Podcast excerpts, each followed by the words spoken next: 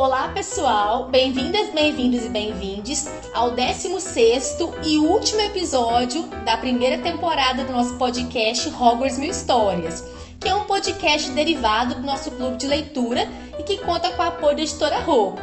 Eu sou Vanessa Martins e, junto com o Victor Menezes, faço a mediação desse podcast. Olá, pessoal! Por ser o último episódio da nossa primeira temporada, ele é bastante especial e a gente decidiu trazer para vocês um tema que para nós é muito caro, que é Harry Potter nas universidades. Então, se vocês sempre tiveram curiosidade em saber o que eu e a Vanessa estudamos nas nossas pesquisas de doutorado, esse é o momento, esse é o episódio para vocês descobrirem.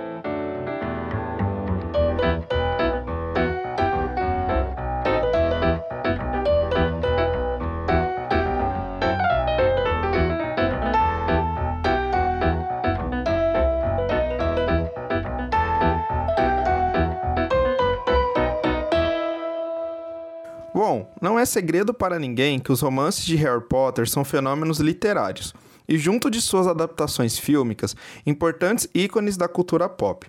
Presentes atualmente em 200 territórios nacionais e traduzidos para 79 idiomas, os sete livros juntos já venderam mais de 500 milhões de cópias em todo o globo, sendo que mais de 4 milhões foram vendidas apenas aqui no Brasil. Quando levadas em consideração as suas adaptações fílmicas, os números são ainda mais espetaculares, visto que a bilheteria dos oito filmes de Harry Potter arrecadou 7,7 bilhões de dólares. Diante de tamanha popularidade, não é nada surpreendente que a saga do menino que sobreviveu tenha se tornado objeto de estudos acadêmicos e temas de livros organizados nos âmbitos das áreas de letras, estudos literários, história, sociologia, filosofia, pedagogia, jornalismo e comunicação. Hoje, em 2022, podemos afirmar com toda certeza que Harry Potter está nas universidades, tanto nas do exterior quanto nas brasileiras. Assim sendo, neste último episódio da primeira temporada do nosso podcast, vamos discutir justamente esse tema, Harry Potter nas universidades, em parceria com as pesquisadoras Beatriz Masson, que é doutoranda em Teoria Literária e Literatura Comparada pela USP, e Jussara Souza, mestre em Comunicação pela Universidade Federal de Ouro Preto, a UFOP. É, Bia, primeiramente, obrigado por topar estar aqui com a gente. É uma grande honra e felicidade para a gente contar com você aqui no Hogwarts Mil Histórias. Obrigada, Vitor. Obrigada, Vani. Hoje, Sara. Gente, obrigada pelo convite, pela oportunidade de estar aqui com vocês discutindo esse tema que faz parte aí da minha vida há algum tempo, né? Pesquisas acadêmicas de Harry Potter desde 2013. Então, obrigada pelo convite. Estou muito honrada. E também, Jussara, quero te dar novamente as boas-vindas, né? Jussara já participou aqui com a gente de alguns episódios do Hogwarts Mil Histórias e ela está novamente aqui para falar agora da pesquisa dela. Então, obrigado, Jussara, por topar estar com a gente e seja bem-vinda ao episódio. Obrigada, Vitor. Obrigada, Vânia e Bia. É um prazer te conhecer. Eu adoro quando vocês me convidam para participar, mas é sempre uma alegria estar aqui conversando sobre o Harry Potter, conhecendo novos pesquisadores. Muito obrigada, gente. E esse podcast é muito representativo para nós que somos fãs e estudiosos de Harry Potter, porque é uma oportunidade de, além de a gente mostrar o nosso lado fã, a gente dar novas saídas, vamos dizer assim, né, para as nossas pesquisas, para além do que está no papel.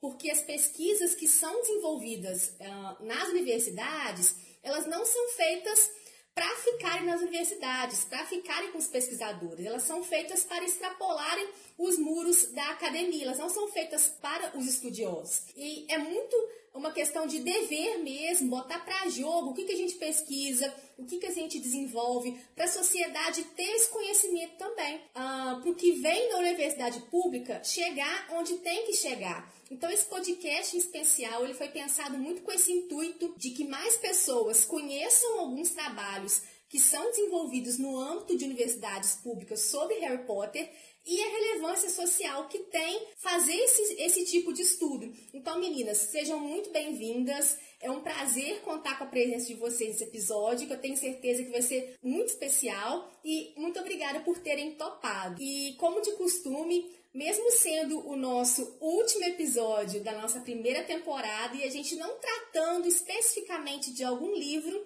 é, a gente vai trazer aqui o nosso quadro tradicional no nosso podcast, que é como vocês se tornaram fãs da saga. Um, Para quem já é nosso ouvinte há algum tempo, né, já conhece a gente, a gente tem esse quadro, né, que ele é muito é, tradicional aqui, que é a gente falar como que nós viramos fãs, essa relação afetiva, né? Então a gente quer saber como, quando e de que maneira vocês se tornaram fãs da história do menino que sobreviveu. Você que é do nosso podcast já conhece, já sabe, né, que Vitor e eu nós não vamos contar a nossa relação com a saga, porque a gente já abordou isso lá no episódio 1. E você que está conhecendo o podcast agora, fica então o convite de conhecer a nossa relação com o menino bruxo e também aproveitar a oportunidade para maratonar os nossos episódios e conhecer aí toda a nossa temporada. A Jussara já participou aqui com a gente no episódio 3 e ela contou um pouquinho da relação dela também, mas eu acho interessante, Jussara, se você quiser contar novamente, quiser acrescentar mais alguma coisa que não foi dita no episódio 3,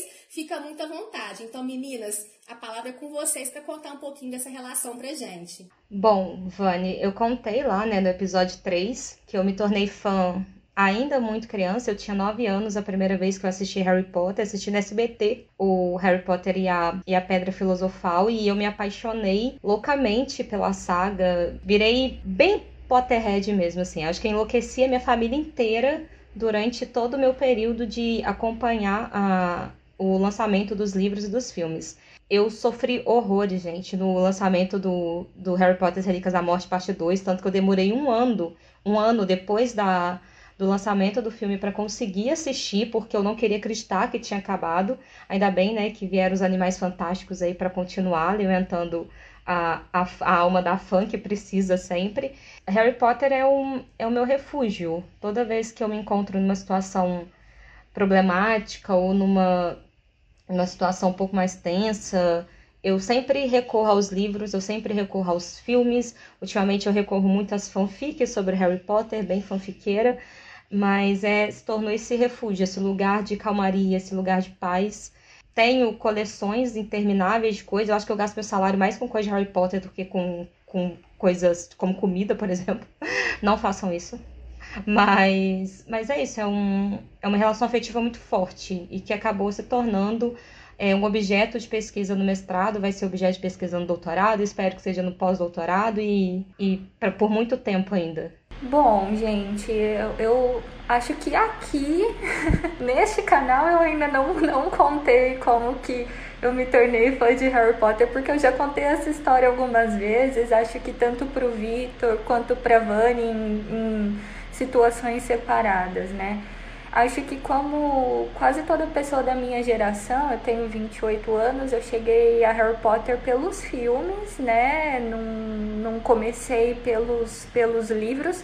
E é, é uma história curiosa, porque quando Harry Potter e a Pedra Filosofal, o filme foi lançado no Brasil, eu era pequenininha, eu tinha 7 anos, o trailer passava na televisão e eu achava que era filme de terror.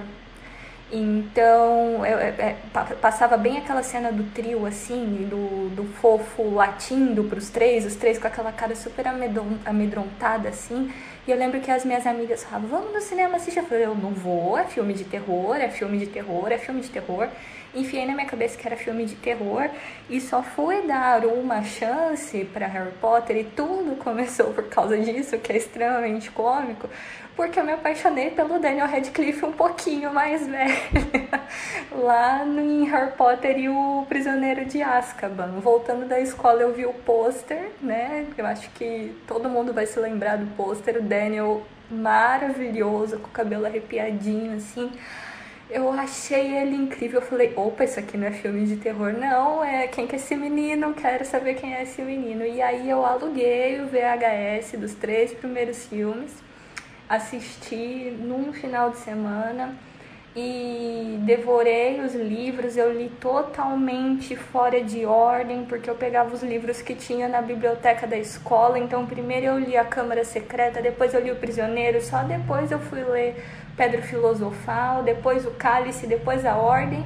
O ano era 2005 e eu, eu tava esperando o sexto livro sair. Então foi desse jeito que eu virei fã, assim. Primeiro achando que era um filme de terror, me recusando a assistir. É, depois me apaixonando perdidamente pro Daniel Radcliffe, só que já nessa época eu já era leitora, né? Eu acho que existem muitos relatos de fãs aí que se tornaram leitores por conta de Harry Potter. Eu já gostava de ler bastante antes disso. Só que mesmo sendo leitor, eu não tinha me ligado para uma coisa que eu só fui tomar consciência lendo Harry Potter, que o livro era um livro traduzido. Ele era escrito em outro idioma e traduzido para o português do Brasil. Eu tinha 12 para 12 anos, 12 anos. Não tinha 13 ainda não, estava na sexta série. E eu achei incrível o fato do livro ser traduzido, porque na mesma época eu também estava aprendendo inglês. Então, a minha relação de fã com Harry Potter é, é uma coisa muito doida de eu explicar, porque eu tava amando aprender inglês, eu amava ler, eu me liguei que o livro era traduzido e tudo que eu pensava naquele momento, já tão novinha, era: eu quero continuar traduzindo esses livros quando eu crescer. Então eu não consigo, é muito difícil assim para mim, é, na, nas minhas memórias, eu separar esse lado de fã esse lado afetivo pra, com esse outro lado de que era uma obra escrita numa língua que eu era apaixonada e que eu queria trabalhar com ela de alguma forma quando eu crescesse. Então a minha história de fã é mais ou menos essa. Ela se mistura com a minha história de pesquisadora desde os primórdios, vamos dizer assim. Né? E assim como a Jussara disse, é um refúgio, é a história para qual eu sempre vou recorrer quando eu tô mais para baixo ou quando eu preciso de uma sensação de conforto, enfim, é, faz é, é, é um, uma grande mistura assim essa história na minha vida, mas é uma mistura muito boa e é sempre um prazer lembrar assim como eu comecei a ler e a gostar de Harry Potter. A Bia comentou que achava que o filme era de terror, Harry Potter e a Pedra Filosofal. Eu tinha uma tradição de sempre assistir os filmes na pré-estreia, é, exceto o Relíquia da, Relíquias da Morte Parte 2, porque eu realmente não queria acreditar que tinha acabado. E eu sempre ia nas pré-estreias depois do segundo filme, convencia minha mãe a levar, meu pai a levar. E quando saiu O Prisioneiro de Azkaban, que é declaradamente meu filme favorito, eu fui assistir e eu não consegui assistir de novo durante uns três meses por causa da cena do lobisomem porque eu fiquei morrendo de medo de lobisomem. E eu que já acredito em tudo, se a pessoa falar para mim que viu um saci, eu vou falar que é verdade. Eu falei, não, eu não vou assistir. Então eu fiquei uns três meses, assim, querendo muito reassistir o filme, mas eu não tinha coragem porque eu estava morrendo de medo. Assim, eu, já, eu já vinha de um medo anterior por causa do segundo com a Aragog, que eu odeio aranha. Então veio no terceiro, foi um desastre, assim. Mas ok, superamos os traumas, tá tudo certo. E hoje, né, depende, acho que a cada final de semana eu tô assistindo um filme de Harry Potter de novo. É mais ou menos isso, né? Se tá triste, assiste Harry Potter. Se tá feliz, assiste Harry Potter. Tá cansado, depressivo, quer um conforto? Assiste Harry Potter. E aí vai um ciclo sem fim. é exatamente isso. E eu me identifico muito com a fala da Bia sobre o Daniel Radcliffe do filme 3, porque eu não, não me tornei fã por conta do, do cartaz, mas eu admito que quando eu vi, eu tava ali no meio da minha adolescência começando a perceber a minha sexualidade e também, assim, foi um, do, um, do, um dos primeiros boys, assim, do cinema que me fez pensar, hum, não sou heterossexual. Porque de fato ele tá muito bonito, né? Não sei se vocês concordam, mas para mim parece que é quando ele tá mais parecido com o Harry que a J.K. descreve. Sim, eu acho que os cartazes também, assim, pelo menos para mim, são uma coisa é, muito marcante na minha memória e, e o afetivo também vai muito para isso. Eu me lembro, no meu caso da Pedra Filosofal, que o que me chamou a atenção a ir ao cinema foi o cartaz. Então, eu acho que a parte lúdica também, né? fez o que fez com a gente, porque foi muito bem feito, né? Esse universo foi muito bem criado. Então, eu tenho uma memória muito clara também desses cartazes do, e do impacto que eles tiveram em mim. Principalmente o primeiro, claro, porque que foi o primeiro, que rompeu com tudo que a gente estava acostumado até então. Né? A gente tinha outras, não que, que fosse o primeiro filme, a primeira narrativa de, de, de contando sobre bruxas, mas o fato também de crescer junto com esses personagens, eu tinha mais ou menos a mesma idade. Então isso me impactou muito. Então ter mais ou menos a mesma idade, uma produção muito bem feita, um cartaz muito bem construído, um tema que chama muita atenção, foi assim o que casou. E você ir ao cinema com amigos para é, assistir um filme que fala também sobre amizade e amigos que estão ali para tudo, não tem como, né? Então, falou de Harry Potter, eu acho que a maioria dos fãs sempre acabam relatando alguma coisa de memória afetiva, de como que isso ainda volta, e por que, que a gente continua sendo fã e ainda né, passando isso, discutindo, fazendo o que a gente está fazendo aqui agora, porque é o que é, porque a gente fica resgatando nossa memória afetiva e aí querendo chamar mais fãs, difundir esse conhecimento e tá aqui, como nós estamos na academia, né, querendo produzir conhecimento científico também para uma coisa que não vejo tão cedo uma morte no sentido de acabar a narrativa, porque a gente vai continuar reproduzindo, criando fanfics, né, preenchendo algumas lacunas que ainda não foram escritas pela autora, então eu acho que ainda vai durar por muito, muitos e muitos anos, né. Então, aproveitando que você falou, Vani, vou puxar aqui como gancho a nossa, a nossa próxima pergunta para as meninas, e que eu acho que a gente também pode responder, que é sobre quando vocês decidiram transformar Harry Potter em seu objeto de estudo? Foi antes de entrar na faculdade? Já escolheram a graduação pensando em Harry Potter? Foi depois que vocês fizeram a graduação? Aí conta um pouquinho pra gente essa trajetória, então, de como foi né, essa mudança de somente fã de Harry Potter para uma acafã, como a Vanessa sempre fala, né? Uma pessoa acadêmica que é fã de Harry Potter e estuda Harry Potter. Então, gente, como eu tinha contado na minha história de, de fã, né? É, como eu sempre é, gostei muito de ler, gostava muito de inglês, é, gostava muito de aprender outros idiomas, fazer a faculdade de letras para mim foi um caminho natural, assim. Eu nunca nem pensei em fazer outro curso porque eu queria muito poder trabalhar na época com tradução. Então, pode-se dizer aí que a leitura de Harry Potter guiou de uma certa forma a minha escolha profissional. Mas uma vez no curso de letras e tendo contato com as disciplinas de tradução, eu percebi que a parada não era muito para mim não, porque tradução a gente tem que ficar mais a gente com a gente mesma, a gente e o computador e eu sou muito faladeira, eu gosto de me comunicar, é, e aí eu fui percebendo o que eu gostava na letra sempre foi, sempre tinha sido a literatura. Então, uma vez dentro da faculdade, tendo descartado a área da tradução, eu comecei a, a, a, dar meus primeiros passos assim na, na investigação científica, na iniciação científica, tentar descobrir o que que era, né, como que a gente fazia pesquisa e tudo. E aí eu fiz letras português e inglês. A minha titulação ela é dupla eu era apaixonada pelas disciplinas de literatura inglesa. Na minha cabeça, Harry Potter, literatura inglesa, vou estudar Harry Potter na iniciação científica. Mas aí o caminho não foi tão simples assim, porque aí eu descobri que Harry Potter não era muito bem visto na academia. Então, olha que interessante. Para eu me tornar pesquisadora de Harry Potter na iniciação científica, a minha primeira pesquisa foi justamente tentar investigar porque em determinados lugares a gente não conseguia estudar Harry Potter para debater a questão de cânone literário e tudo mais. Então, foi um caminho que foi, como eu tinha dito, decidido e mais ou menos trilhado desde muito novinha e a pesquisa acadêmica em Harry Potter ela veio como essa indagação, porque eu já queria fazer iniciação científica no final do primeiro ano da faculdade, mas eu não conseguia orientador. Todo, dava todo mundo se esquivava quando falava que eu queria estudar Harry Potter. Então a minha pesquisa primeira foi nesse sentido, tentar entender por que, que eu não podia estudar, estudando, né?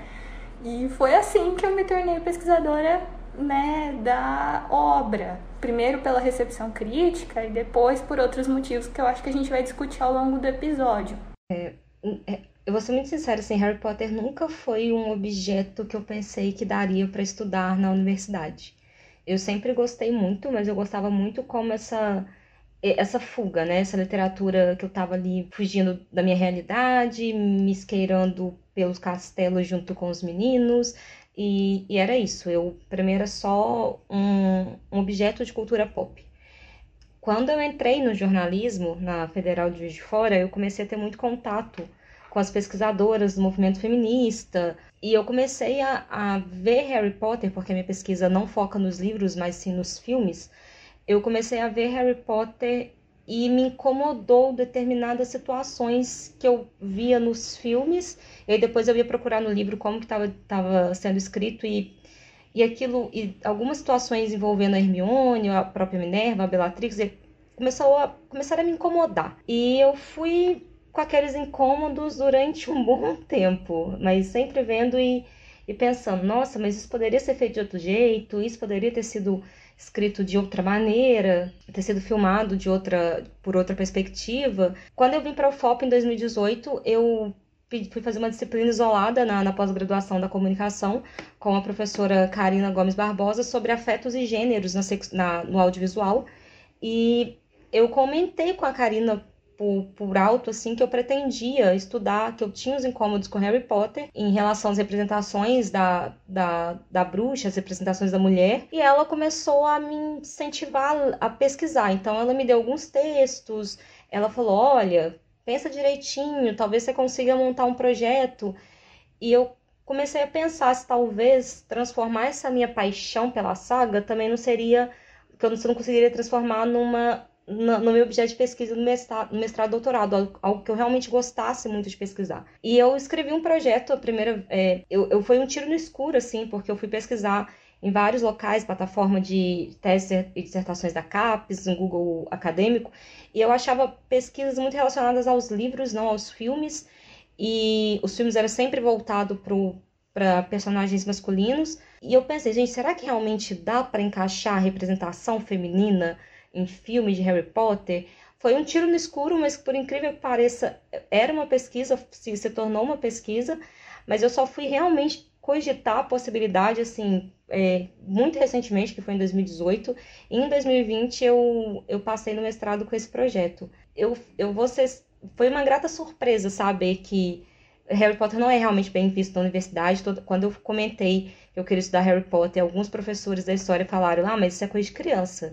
Isso é o tipo, isso não, isso não é uma pesquisa. Você não vai ter uma pesquisa. É, nossa, que tipo de pesquisa é essa? Mas outros me acolheram e falaram: não, vem cá, a gente consegue uma pesquisa com isso. E aí eu transformei a paixão que eu tenho pelo cinema, completamente apaixonada, com questões que me incomodavam, principalmente relacionado a questões de gênero, e Harry Potter, que é uma outra paixão, e consegui montar e, uma pesquisa, um projeto. Recentemente defendi o mestrado, né? É tão bom, é um alívio falar. Defendi o mestrado agora na UFOP com, com um tema sobre Harry Potter, um projeto sobre Harry Potter. É muito legal ouvir as jornadas de vocês, que são jornadas diferentes, né? Que chegam num, no mesmo caminho, vamos assim dizer, que é escrever dissertações e teses. Bia, depois se quiser, você pode comentar mais com a gente também é, como que você foi transformando os temas, né? Que eu sei que mesmo no mestrado e agora no doutorado você não continua estudando a, é, a fortuna crítica, né? Relacionada a Harry Potter. Depois eu acho que seria legal você comentar pra gente como que foi essa mudança. E eu acho que seria legal a Vani também comentar, Vani. Aproveitar, mesmo você sendo host aqui do nosso podcast, você contar pra gente como que surgiu a ideia de estudar Harry Potter. Eu acho que eu já debati isso em uma live também a convite da Bia sobre a minha pesquisa. Eu acho que foi um conjunto de lives que ela fez com, com pessoas que estudam Harry Potter, né, Bia? Inclusive, fica o convite para você ouvinte que não conhece o trabalho da Bia, seguir a página arroba Bia Lendo Harry lá no Instagram. Ela coloca muitas questões de Harry Potter sobre a pesquisa dela também. Ela fez uma série de, de entrevistas, de lives, vamos dizer assim, né, com acadêmicos sobre Harry Potter, tá muito legal.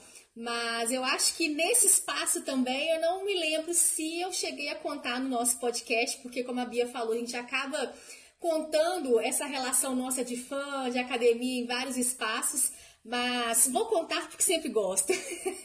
eu sempre quis fazer mestrado e doutorado e eu tinha sempre, eu, eu, sempre tive essa ideia de que quando eu conseguisse entrar num programa de pós-graduação, eu tentaria colocar alguma coisa relacionada a Harry Potter, ia tentar fazer esse link. Só que eu não sabia como. Eu, eu fiquei muito tempo afastada da academia depois que eu me formei. Depois que eu fiz a minha primeira graduação, eu fiquei muito tempo afastada. E para gente voltar é um pouco complicado. Para quem não, não, não está agora estudando, né? É uma questão complicada, porque você meio que esfria, você perde um pouco os autores, porque não importa a área, você para de estudar um pouquinho, você já, per você já perde muitas coisas do que está acontecendo, né? Não adianta, não, não tem como. As coisas mudam o tempo. E quando eu fui é... Aí eu, eu, eu, percebi que eu, que eu precisava voltar de alguma forma a ter esse contato com a academia para poder, vamos dizer assim, esquentar os motores e conseguir concluir o que eu quis.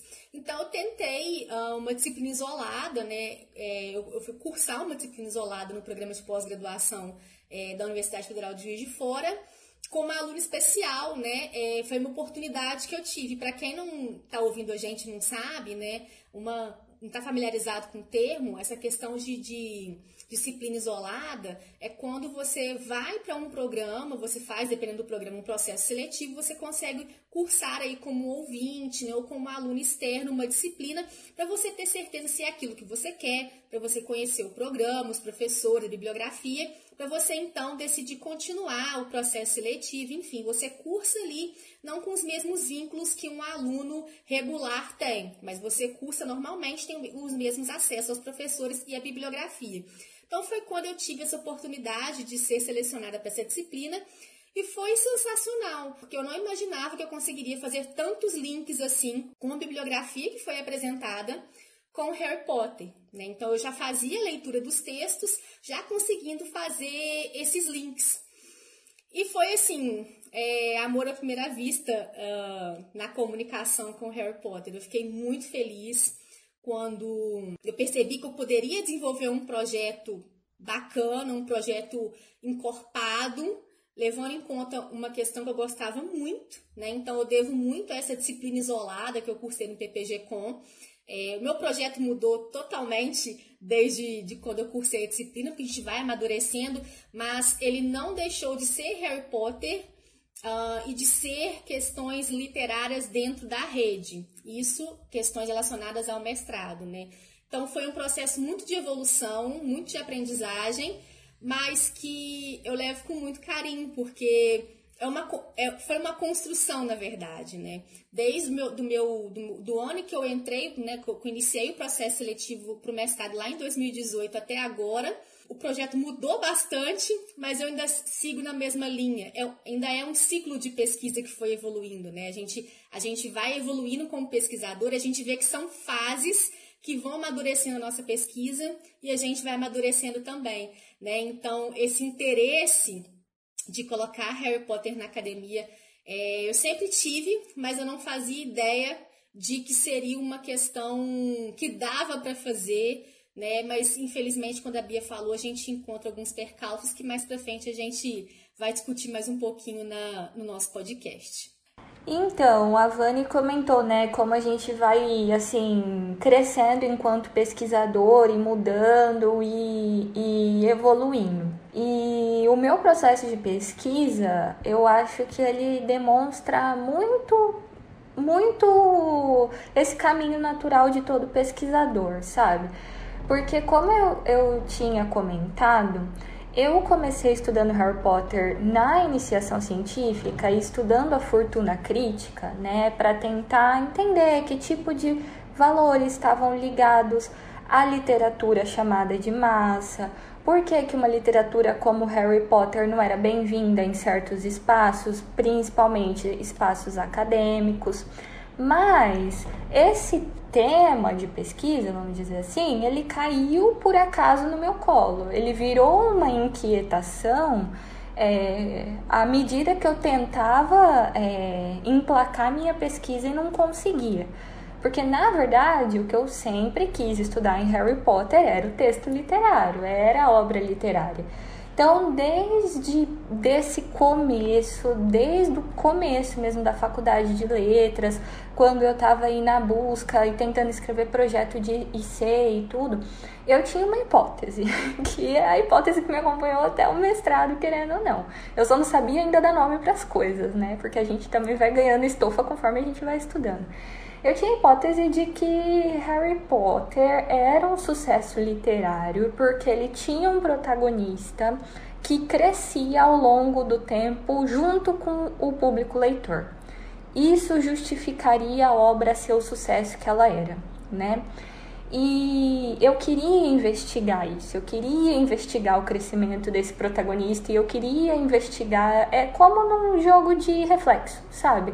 O crescimento do público leitor de forma simultânea a pesquisa nunca dava certo, e como eu disse para vocês, é, eu fui fazer a IC sobre a fortuna crítica, o que foi ótimo, porque essa inquietação virou a grande inquietação da minha vida. O, o Victor, ele sabe, hoje, assim, é uma das bandeiras que eu levanto para a gente incluir a liter, todo tipo de literatura nos estudos acadêmicos. É, eu faço um esforço muito grande de trabalho de mediação de leitura com os meus alunos no meu trabalho e assim a coisa vai.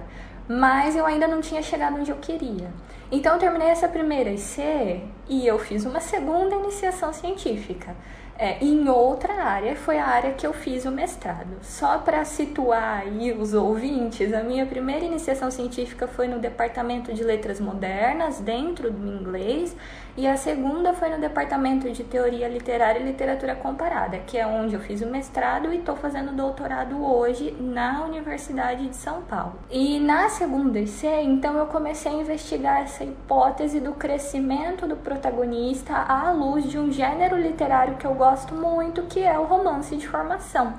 É, então eu tinha tido contato um pouquinho com esse gênero dentro da literatura inglesa, principalmente dentro da obra do Dickens, que é um autor que eu também gosto muito. E nessa segunda iniciação eu fui fazer então essa investigação. A, a proposta era justamente de, num segundo momento, depois de analisado o texto literário de Harry Potter à, luz desses preceitos do romance de formação, eu conseguisse fazer o vínculo com o leitor, que se enxerga naquele protagonista, que passa por questões de crescimento e amadurecimento, rola identificação e a magia literalmente acontece. Óbvio que não deu tempo, né, para todo mundo que conhece um pouquinho aí da da, de como funciona a pesquisa acadêmica. A iniciação científica é um ano, eu queria enfiar sete livros, pesquisa com leitor não ia dar tempo.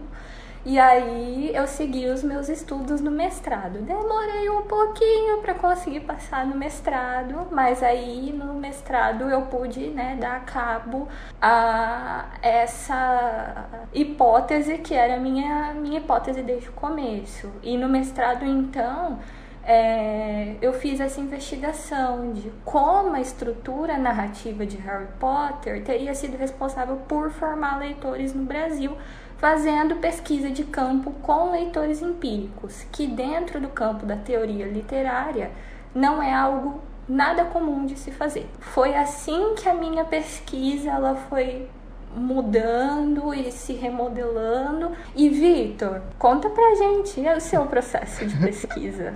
Como foi? É, o meu acho que foi o mais diferenciado aqui de nós quatro, porque Harry Potter ele entrou na minha vida acadêmica primeiro como um curso, né, que eu fui ministrar e não como uma pesquisa acadêmica mesmo, assim. E aí, por que isso aconteceu? Acho que eu já também falei é, em outros momentos da, em lives, na Paralela de Hogwarts, mas acho que também aqui no Hogwarts Minhas Histórias eu nunca contei. É, eu me tornei fã de Harry Potter como vocês, na adolescência e tal. Eu cresci com Harry, Ron e Hermione sendo meus melhores amigos e os livros me ajudaram no meu processo de autoaceitação enquanto homem gay, enfim, tem toda uma história afetiva com a saga e sobretudo com a Hermione, que eu via é, na Hermione, eu me via na Hermione, não que eu me achasse inteligente, mas mas é que nos preconceitos que ela sofria na escola, eu considerava que eram semelhantes àqueles que eu sofria por eu ser gay. Então, isso é uma coisa bastante interessante, né? Porque na nossa adolescência, a literatura jovem adulto quase não tinha personagens LGBTs. E eu tinha a tendência de sempre me identificar com as personagens femininas, porque eu não me via nos meninos héteros da literatura, eu não conseguia me ver no Harry nem no Rony, mas eu me via na Hermione.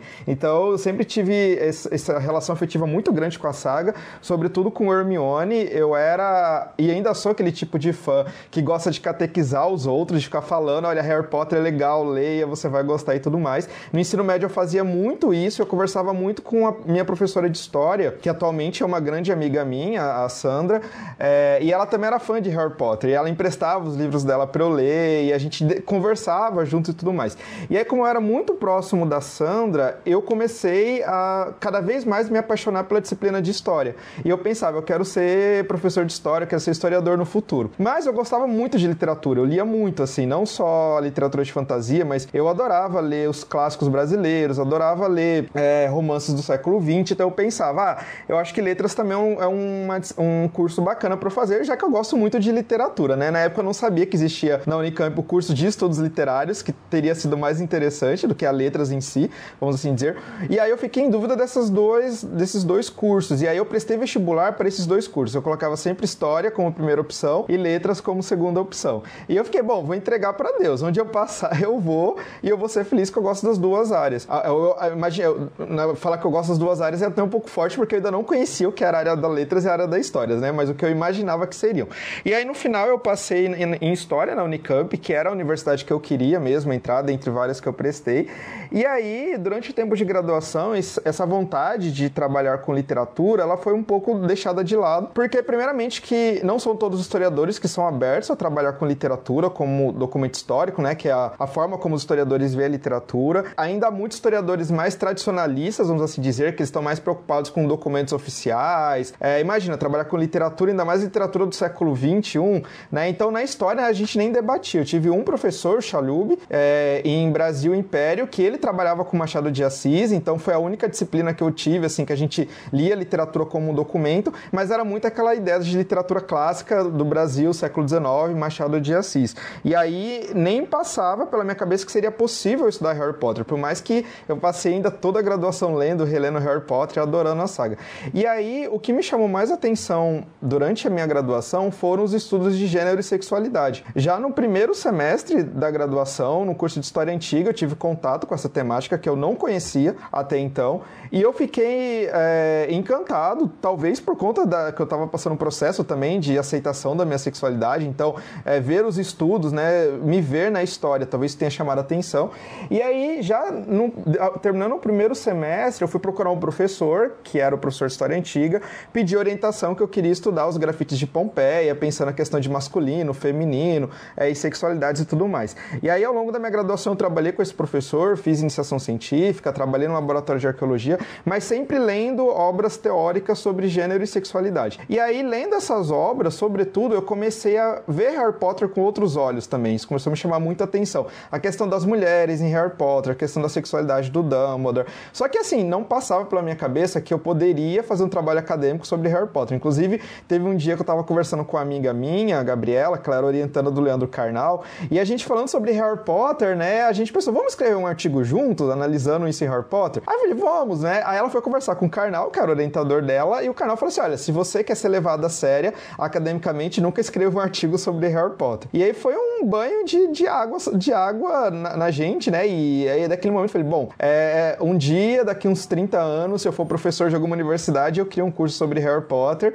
e aí eu falo que eu quero falar sobre Harry Potter, né? Aqui na graduação não vai ter como. E aí fiz o meu. entrei no mestrado para estudar masculinidade no cinema hollywoodiano, fazendo uma comparação entre documentação antiga documentação moderna, e eu continuei então com esse tema sobre gênero, masculinidade, sexualidade. E aí, quando eu estava no meio do mestrado, eu estava me sentindo muito sozinho na pesquisa, porque eu estava acostumado com a graduação, que eu tinha aquele grupo de amigos que a gente lia junto, a gente debatia junto, estudava, fazia trabalho juntos, e cheguei no mestrado, era só eu e minha pesquisa, meu orientador morando no Rio de Janeiro, a gente conversando por, por WhatsApp, e eu me sentia muito sozinho na Unicamp, assim, sabe? Vários amigos terminaram a graduação, foram embora, e aí, justamente nesse período, eu recebi um e-mail da DAC, que é o órgão né, que administra as disciplinas da Unicamp, dizendo que tinha sido inaugurado um projeto de extensão chamado Programa Universidade, que era voltado para as pessoas da terceira idade. E aí eu pensei, opa, tá aí uma, um lugar que eu posso sair falando da minha pesquisa, as pessoas vão querer me ouvir e eu vou poder conversar com elas, né? Eu confesso que esse meu início foi bastante egoísta, no sentido, eu preciso falar da minha pesquisa para saber se ela faz sentido, se as pessoas estão entendendo, para eu acalmar meu coração e conseguir escrever minha dissertação, porque eu não estava conseguindo escrever.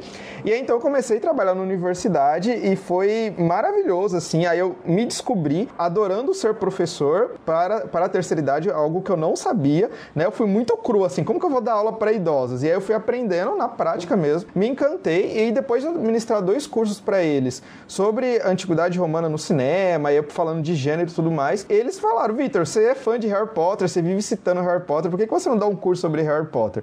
E aí eu falei, opa, seria legal, só que eu tenho que defender minha dissertação de mestrado, que tá, a data tá batendo aí na porta. Então eu falei, não, não vou ministrar nesse momento, porque uma coisa era eu criar um curso sobre cinema e masculinidade, que era algo que eu vim estudando há mais de três anos. Outra coisa era criar um curso do nada é, sobre Harry Potter, que por mais que eu conhecesse muito enquanto fã e eu tivesse algumas interpretações a partir da, das teorias que eu lia na história, é, ainda era pouco para fazer um, um, curso, né? Então no primeiro momento eu falei não, aí eles fizeram um abaixo assinado pedindo o curso e tal, e aí o programa Universidade entrou em contato comigo e falou: olha, os alunos estão querendo, dê o curso, vai ser bacana. E aí foi quando eu criei a primeira edição do curso, lá em 2017, que eu conheci a Bia antes de começar o curso e tudo mais, a gente começou a conversar, ficamos amigos. A Bia foi participar do curso também, deu, ministrou uma aula lá. E foi um curso que, hoje eu olhando, cinco anos depois, é um curso que tinha vários problemas, assim, porque eu tava literalmente, eu fui com minha, com meu olhar de historiador, pra, só para documentação e faltava naquele momento ainda um olhar talvez da crítica literária que logo eu não sou lógico eu não sou formado em estudos literários mas é, uma coisa que a Bia sempre defende né? Se você vai trabalhar com literatura você tem que conhecer minimamente os autores teóricos da crítica literária para pelo menos você saber o que já foi falado né? Por mais que eu não vá fazer uma análise literária uma análise histórica algo que depois eu comecei a procurar também com indicações da Bia de bibliografia e tudo mais. É, mas foi um curso que eu foquei naquele momento, sobretudo em relações de gênero. Então, eu diria que Harry Potter entrou na minha vida acadêmica, talvez ao acaso, porque se as idosas não tivessem pedido o curso, não teria entrado.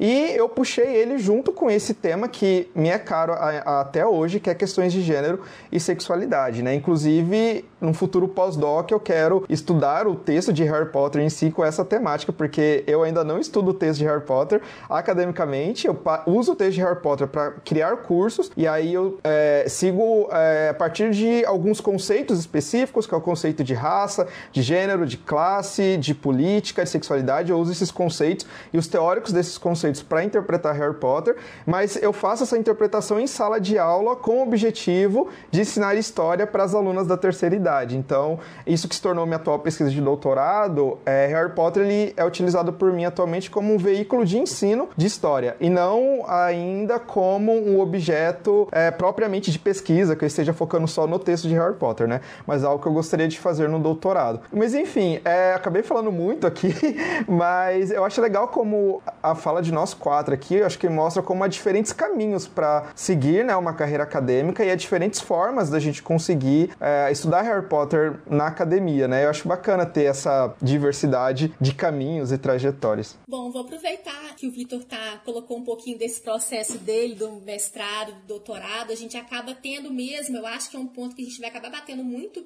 aqui na tecla do nosso podcast, que é como que é esse processo de desenvolvimento, como que a gente evolui como leitor, como a gente evolui como pesquisador, que não importa, né? Quanto mais a gente vai lendo Harry Potter ou vai lendo para a gente fazer as nossas pesquisas, a gente vai moldando, a gente vai modificando. Então, há sim um processo, há sim um percurso muito de amadurecimento, né? E a minha pesquisa atualmente no doutorado, assim, pensando nesse, nesse contínuo, né, vindo lá, meu processo seletivo, né, da disciplina isolada que eu fiz, do mestrado, é, é muito esse, esse caminho, esse percurso, né, então eu vejo que a minha pesquisa é muito uma continuação desses estudos do mestrado, sabe? No mestrado eu estudei clube de leitura, né, um clube de leitura oficial de Harry Potter, que foi o Wizard World Book Club, e eu terminei, né, é, esse mestrado. A gente fala que é sofrido porque a pesquisa acadêmica, ela é uma pesquisa solitária, ela é um trabalho solitário. Você tem aí o apoio do orientador, você tem aí os colegas de pesquisa, a família, mas é uma pesquisa solitária. É muito você, os livros e o computador. horas a fio de madrugada, é, sentimentos ruins que acabam acontecendo de não vou conseguir.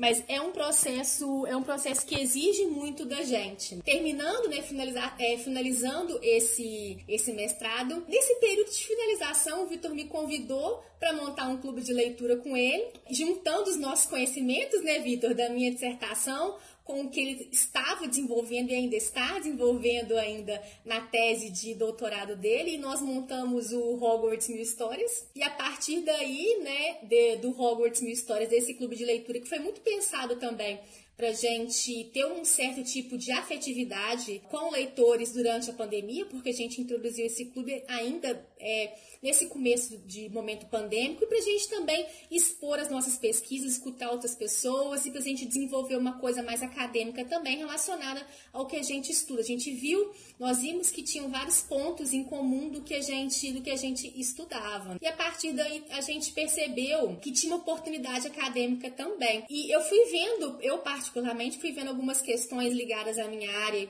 que eu decidi fazer após, né, a área da comunicação, algumas lacunas foram sendo ficaram muito gritantes assim para mim, sabe? E eu decidi, na verdade, é, eu fui moldando um pouco no começo do doutorado. Eu queria muito fazer sobre o Harry Potter at Home, que foram aqueles vídeos que os atores foram lendo, os livros para quem estava ali, né, nós que estávamos de quarentena. Nesse começo muito muito pavoroso que a gente teve, né, de 2020, mas devido a algumas questões do programa, de linha de pesquisa, infelizmente o que eu estava exatamente querendo não deu certo, que era transformar Uh, essas leituras dos atores em curso, mas um mini curso muito formado numa, numa ideia e numa estrutura de clube de leitura, então acabou que é, seriam duas fases diferentes que nem mesmo doutorado daria conta. Porque é isso, a gente tem quatro anos de um doutorado, mas a gente acha, nossa, quatro anos é muito. Eu faço isso num instantinho, rapidinho eu acabo, mas na verdade não é.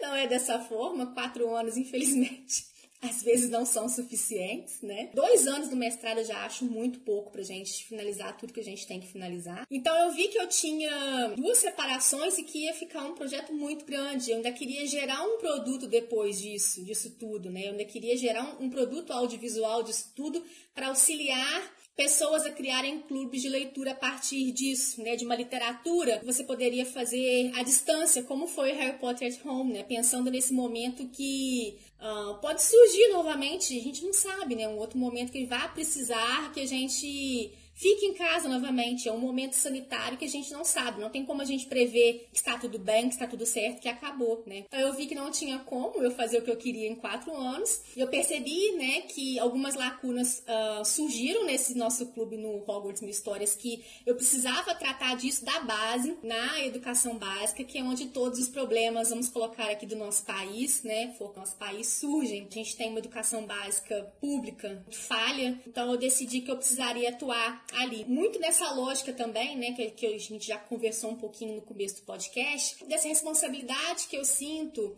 de nós, como estudantes de uma universidade pública, de botar para jogo mesmo as nossas pesquisas para a sociedade é devolver para a sociedade o que a gente está adquirindo aqui numa universidade, né, é, com verba pública. Então aí vem um, um pouquinho aqui de militância para quem é contra a universidade pública, a pessoa não, não, tem muita noção do que a gente faz dentro de um ambiente desse, né? Ninguém está fazendo baderna, ninguém está fazendo arruaça, como algumas pessoas falam. A gente faz pesquisa séria e a gente sempre se preocupa em fazer pesquisas que vão dar algum retorno para a população. E, enfim, já é uma trajetória de pesquisa que iniciou em 2018, muito como um sonho que eu não tinha ideia de que podia dar certo uh, lá nesse processo seletivo para o mestrado, mas que agora ainda vai muito nesse processo de engatinhar.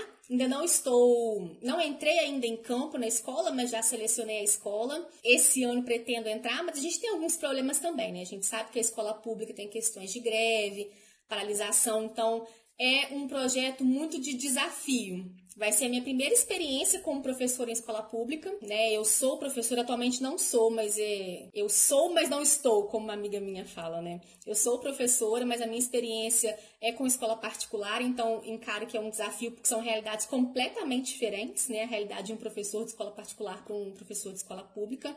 É um desafio, mas que me sinto muito empolgada em poder dar um retorno, conhecimentos meus para uma escola pública da minha cidade, então eu fico ainda é, mais feliz e satisfeita de poder fazer um projeto voltado para a comunidade, para a sociedade da minha cidade, que é uma cidade que precisa na verdade, é, na verdade o país inteiro precisa, né? A escola pública precisa que a gente volte os nossos olhares para ela. Mas é um projeto voltado para a comunicação, né? Então são questões mais midiáticas que a gente consegue fazer paralelos com a saga, partindo muito nessa questão do lúdico para fazer um paralelo com que os alunos uh, vivem na comunidade, vivem na família, uh, veem na mídia, para a gente tentar combater algumas questões que estão muito latentes aí que a gente tem que a gente tem visto principalmente com, com fake news enfim, mas Jussara, queria saber um pouquinho também como você tem esse desenvolvimento da sua pesquisa, esse, essa sua trajetória, como que está agora os seus, os seus caminhos. Bom, a minha pesquisa ela começou, né, lá em 2018 ainda como uma ideia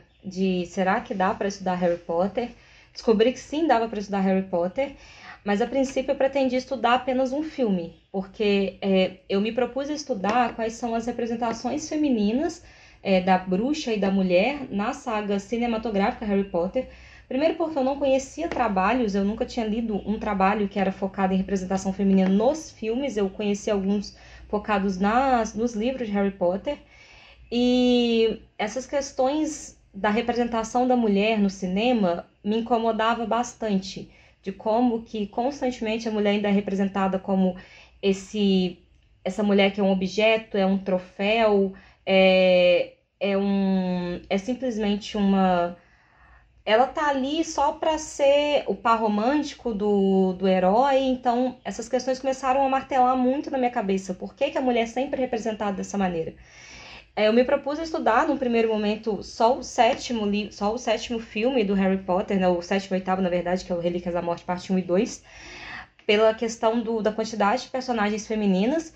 E o meu orientador, o professor Felipe Vieira, aqui da, da Federal de, da Universidade Federal de Ouro Preto, ele falou: olha, talvez fosse melhor trabalhar com os sete, os, os oito filmes e os livros. Só que eu me dei conta que estudar tudo, filmes e livros, era é, humanamente impossível nesse momento do mestrado. Porque, como a Vani falou, esses dois anos é, é muito pouco. Dois anos para desenvolver uma pesquisa é muito pouco. Então, eu decidi focar só nos filmes por, por ainda não conhecer uma pesquisa nesse aspecto, né? Mas nesse momento eu estudei quais seriam as representações de três personagens femininas, a Hermione, a Minerva e a Bellatrix, nos oito filmes de, de Harry Potter, que é o corpus da minha pesquisa. Era, na verdade, a pesquisa era em cinco personagens, por questões de, de tempo também. A banca pediu na qualificação que eu, que eu diminuísse um pouco. E eu analisei 31 cenas. Então, eu fui, fiz uma análise fílmica em cima de um estudo cultural do, do, usando Douglas Kellner, usando aportes teóricos do movimento feminista, mas eu não entrei na questão de, da interseccionalidade raça e classe, por exemplo, dentro da, das questões de gênero. Primeiro porque eu estudo um objeto que é basicamente um objeto que vem da branquitude, então é, não, não encaixava ali, mas é um projeto que eu pretendo levar para o doutorado, é uma pesquisa que eu pretendo fazer no doutorado mas eu foquei nessa questão mais da, da representação feminina na, em Harry Potter e nessa branquitude, questões de maternidade, de beleza, nesse lugar de branquitude. Foi um processo difícil é, também, porque em vários momentos esses incômodos de como as mulheres eram representadas chegavam até mim como um gatilho, porque eu vi os filmes e eu falava, não é possível que as pessoas, que, que meninas, que jovens é, espectadores estão vendo isso e tão, as pessoas estão filmando isso, estão achando que isso é normal, que a mulher deve sempre sofrer pelo homem, que ela sempre deve colocar a, a inteligência dela no segundo plano. Então essas, essas questões ali começaram a me dar um, alguns gatilhos, mas foi bom também para entender como que o cinema, né, sendo esse esse objeto, essa mídia, esse essa tecnologia de gênero, igual a Lauretes fala, ele nos ajuda a moldar, a, a, criar os valores que a gente usa na sociedade. E como que, e como que o cinema vai explicar para as mulheres, né, para jovens espectadoras, o que que é aceito e o que que não é aceito, qual que é a feminilidade que é aceita e qual que não é, qual que você deve seguir, qual que você não deve seguir. Então, minha pesquisa nesse momento é sobre essas representações e o, que, e o impacto que elas causam na, na vida da, de, de quem está assistindo, né? Como que as pessoas que estão assistindo recebem isso. Para o doutorado ainda não sei, ainda temos um, um período aí de, de várias, vários outros questionamentos que ficaram do mestrado, principalmente a questão interseccionalidade, gênero, raça e classe, é, principalmente a questão da raça que que, que me pega ali ainda, eu acho que é uma coisa que me é cara e ainda não, não pude abordar, em como que Harry Potter não, não traz personagens é, negros ou personagens asiáticos, e quando traz é quase no estereótipo do senso comum de que né, não faz, não serve para muita coisa, é sempre relegado ao segundo plano. Então ainda, mas ainda vai Talvez seja pesquisa de doutorado, não sei, ainda estou pensando. Mas para ano que vem vem uma pesquisa de doutorado também ligada a Harry Potter. Que assim seja, Jussara. Já estamos ansiosos já para sua próxima pesquisa. Eu acho que eu não cheguei a comentar, né, que que eu estudo no doutorado exatamente. Eu vou falar rapidinho aqui antes de passar para vocês de novo, meninas. É, mas como eu tinha comentado, né, Harry Potter entrou na minha vida acadêmica em 2017 com o primeiro curso que eu ministrei na Unicamp. E aí, logo em seguida, eu finalizei o meu mestrado e eu estava ainda sem saber o que fazer no o que fazer em seguida, porque eu queria seguir no doutorado é, os estudos sobre masculinidade e cinema, mas aí eu não tinha quem me orientasse na no, no IFISH, né, lá na história, e ao mesmo tempo a coordenadora do programa Universidade, ela marcou uma reunião comigo e falou, olha, o trabalho que você está fazendo aqui com as idosas cabe dentro das pesquisas que são feitas na área da gerontologia, e se você tiver interesse, eu acho que seria muito bacana você estudar o ensino de história para idosos e o impacto na vida deles, a partir do que você já vem fazendo aqui no programa.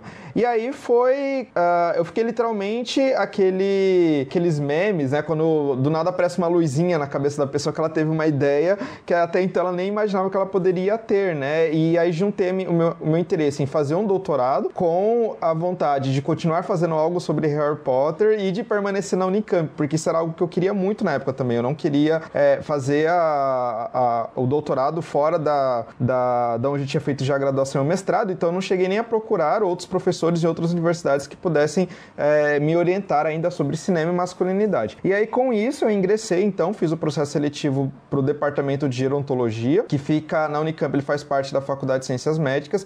E aí acho que nem todos nossos ouvintes sabem né, o que é gerontologia, mas resumidamente ela é uma área interdisciplinar de pesquisa voltada para compreender, é, estudar e melhorar o envelhecimento humano. Né? Então a máxima da gerontologia é que não basta você chegar aos 90 anos é, vivo, mas é como você chega aos 90 anos. Então a preocupação da geronto é pensar metodologias, possibilidades das pessoas chegarem chegarem bem na sua velhice e ao mesmo tempo estudar a velhice em si. E aí, sendo uma área interdisciplinar, a gerontologia tem grandes diálogos com a sociologia, com a história, com a pedagogia, mas também com a medicina, com a biologia, com a farmácia, com a psicologia e tudo mais. E aí o tipo de trabalho que eu estava fazendo, ele trazia essa interface geronto, já que o meu público era idoso, com pedagogia e também história, porque eu estava trabalhando com ensino de história. E aí então surgiu minha, minha, meu doutorado, cuja tese eu vou defender agora, é as possibilidades de se criar um, um, oficinas, se trabalhar o ensino de história para idosos por meio de Harry Potter. Então Harry Potter seguindo como um fio condutor para discutir questões que são essenciais na nossa sociedade contemporânea. E quais questões são essas? Raça, classe, gênero, sexualidade, autoritarismo e imperialismo. Então, essas seis chaves de leitura, esses seis conceitos, que são conceitos que eu trouxe da história, que né, já me interessavam, sobretudo gênero e sexualidade, mas os outros também vieram juntos. Eu é, transformei eles em conceitos que podem ser aplicados nas análises de Harry Potter, mas principalmente em aulas de história voltada para pessoas que, é, após a aposentadoria, decidiram voltar aos bancos escolares, independente da formação que elas tinham, e aí elas vão ter a oportunidade de discutir, de pensar a nossa sociedade contemporânea. É, a partir do momento que eu vou trabalhar com gênero em Harry Potter, eu não estou falando só de Harry Potter, eu estou falando também da nossa sociedade contemporânea. Então a gente faz vários movimentos na oficina. Tem o movimento do ato da leitura, que é esse primeiro passo, ler Harry Potter. Depois tem o movimento de se pensar Harry Potter, né, enquanto um documento do nosso tempo. E aí aplicar a, a atividades onde as alunas elas têm a possibilidade de pensar o que, que é gênero, o que, que é raça,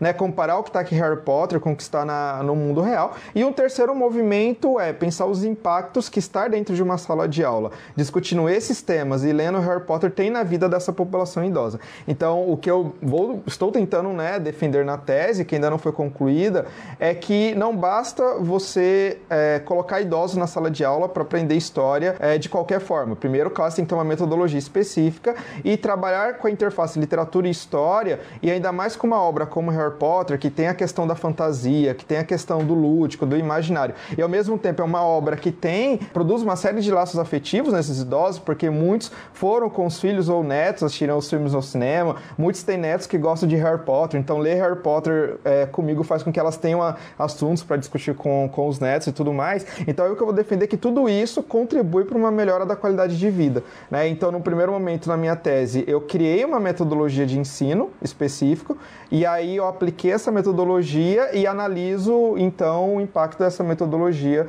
uh, na vida dessas pessoas. Então são três fases da pesquisa. Eu estou agora na terceira e última fase, que é analisar uh, os impactos. Já terminei de fazer a coleta de dados do, com os sujeitos da pesquisa e é o que eu já posso adiantar é que tem aparecido muitas das coisas que eu imaginei que apareceria mesmo, como que ler Harry Potter abriu a mente das pessoas, deu vontade delas voltarem a ler literatura que elas tinham parado de ler, mas também algo que tem aparecido bastante nos dados é a construção de novas sociabilidades novos laços laços afetivos. Tem muitas que falam: o dia que a gente vai discutir Harry Potter, o dia que a gente vem para aula, é um dia que eu me sinto melhor, que eu passo uma maquiagem, que eu me sinto bem e tudo mais. Então a gente vê como que tem consequências positivas nas vidas dela. E isso não está acontecendo somente porque é uma disciplina de história para idosos, mas é como eu estou aplicando essa disciplina, que é por meio de Harry Potter. Né? Então, como eu disse, o texto de Harry Potter ele não vai ser analisado na minha tese, mas ele é analisado constantemente nas aulas com essas idosas. Né? E aí, gente, eu acabei já falando muito aqui também, falei já de alguns resultados que estão aparecendo na minha tese,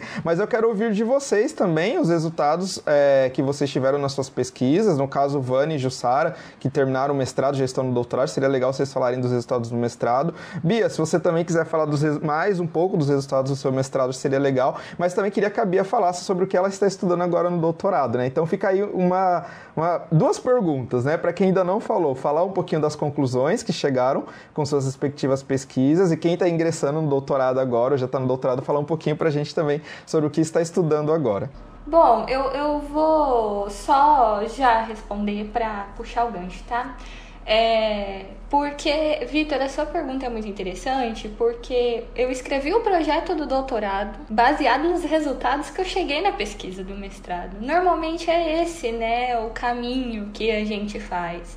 Então, como eu tinha dito para vocês, como eu fiz pesquisa de campo com leitores empíricos de Harry Potter, foram esses próprios leitores que meio que apontaram o caminho que eu deveria seguir no futuro, né? Eu queria saber quais elementos literários tinham feito os leitores de Harry Potter se apaixonar pela série, se eles se identificavam, quais elementos literários esses leitores se identificavam, né? A sua própria trajetória pessoal estava ali refletida em texto escrito, quais eram esses elementos, por que que eram esses elementos.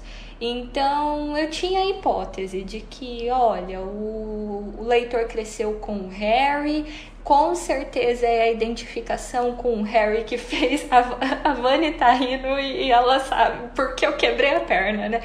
com certeza é a identificação com o Harry que fez esse leitor se formar leitor, porque é o Harry que tá crescendo, o narrador da série coloca a gente ali para em paz com a trajetória do Harry, e aí cinco pessoas me deram essa resposta, assim, chutando por baixo. Foi a minoria, né? E na verdade, os leitores eles se identificavam com a trajetória do trio como um todo, e não só com o Harry, nem só com a Hermione, nem só com o Rony. O, os números expressivos era que esses leitores se identificavam com a trajetória do trio como um todo da amizade desse trio. Esses leitores se identificavam com os episódios que esse trio passava na escola. Então ali eu fui recolhendo algumas pistas. Primeira pista, o leitor empírico ele é plenamente capaz de discutir literatura e analisar literatura de forma séria, aprofundada analisar elementos literários de forma séria e aprofundada, como, por exemplo, o tempo narrativo, espaço narrativo, personagens, né? Segunda pista, o leitor ele percorre esses caminhos da teoria literária sem nem perceber que, que ele está fazendo isso. E terceira pista, se eu quisesse continuar investigando Harry Potter, sendo da área que, que eu sou, dessa vez assim eu ia ter que ter uma coragem descomunal, que é a coragem que eu vesti agora pro doutorado para eu ver se dá certo, que é analisar esse texto pelas coisas que são dele não que esse texto recicla de outras tradições, porque até então minha análise literária de Harry Potter era muito baseada no que Harry Potter tinha reciclado de outras tradições literárias.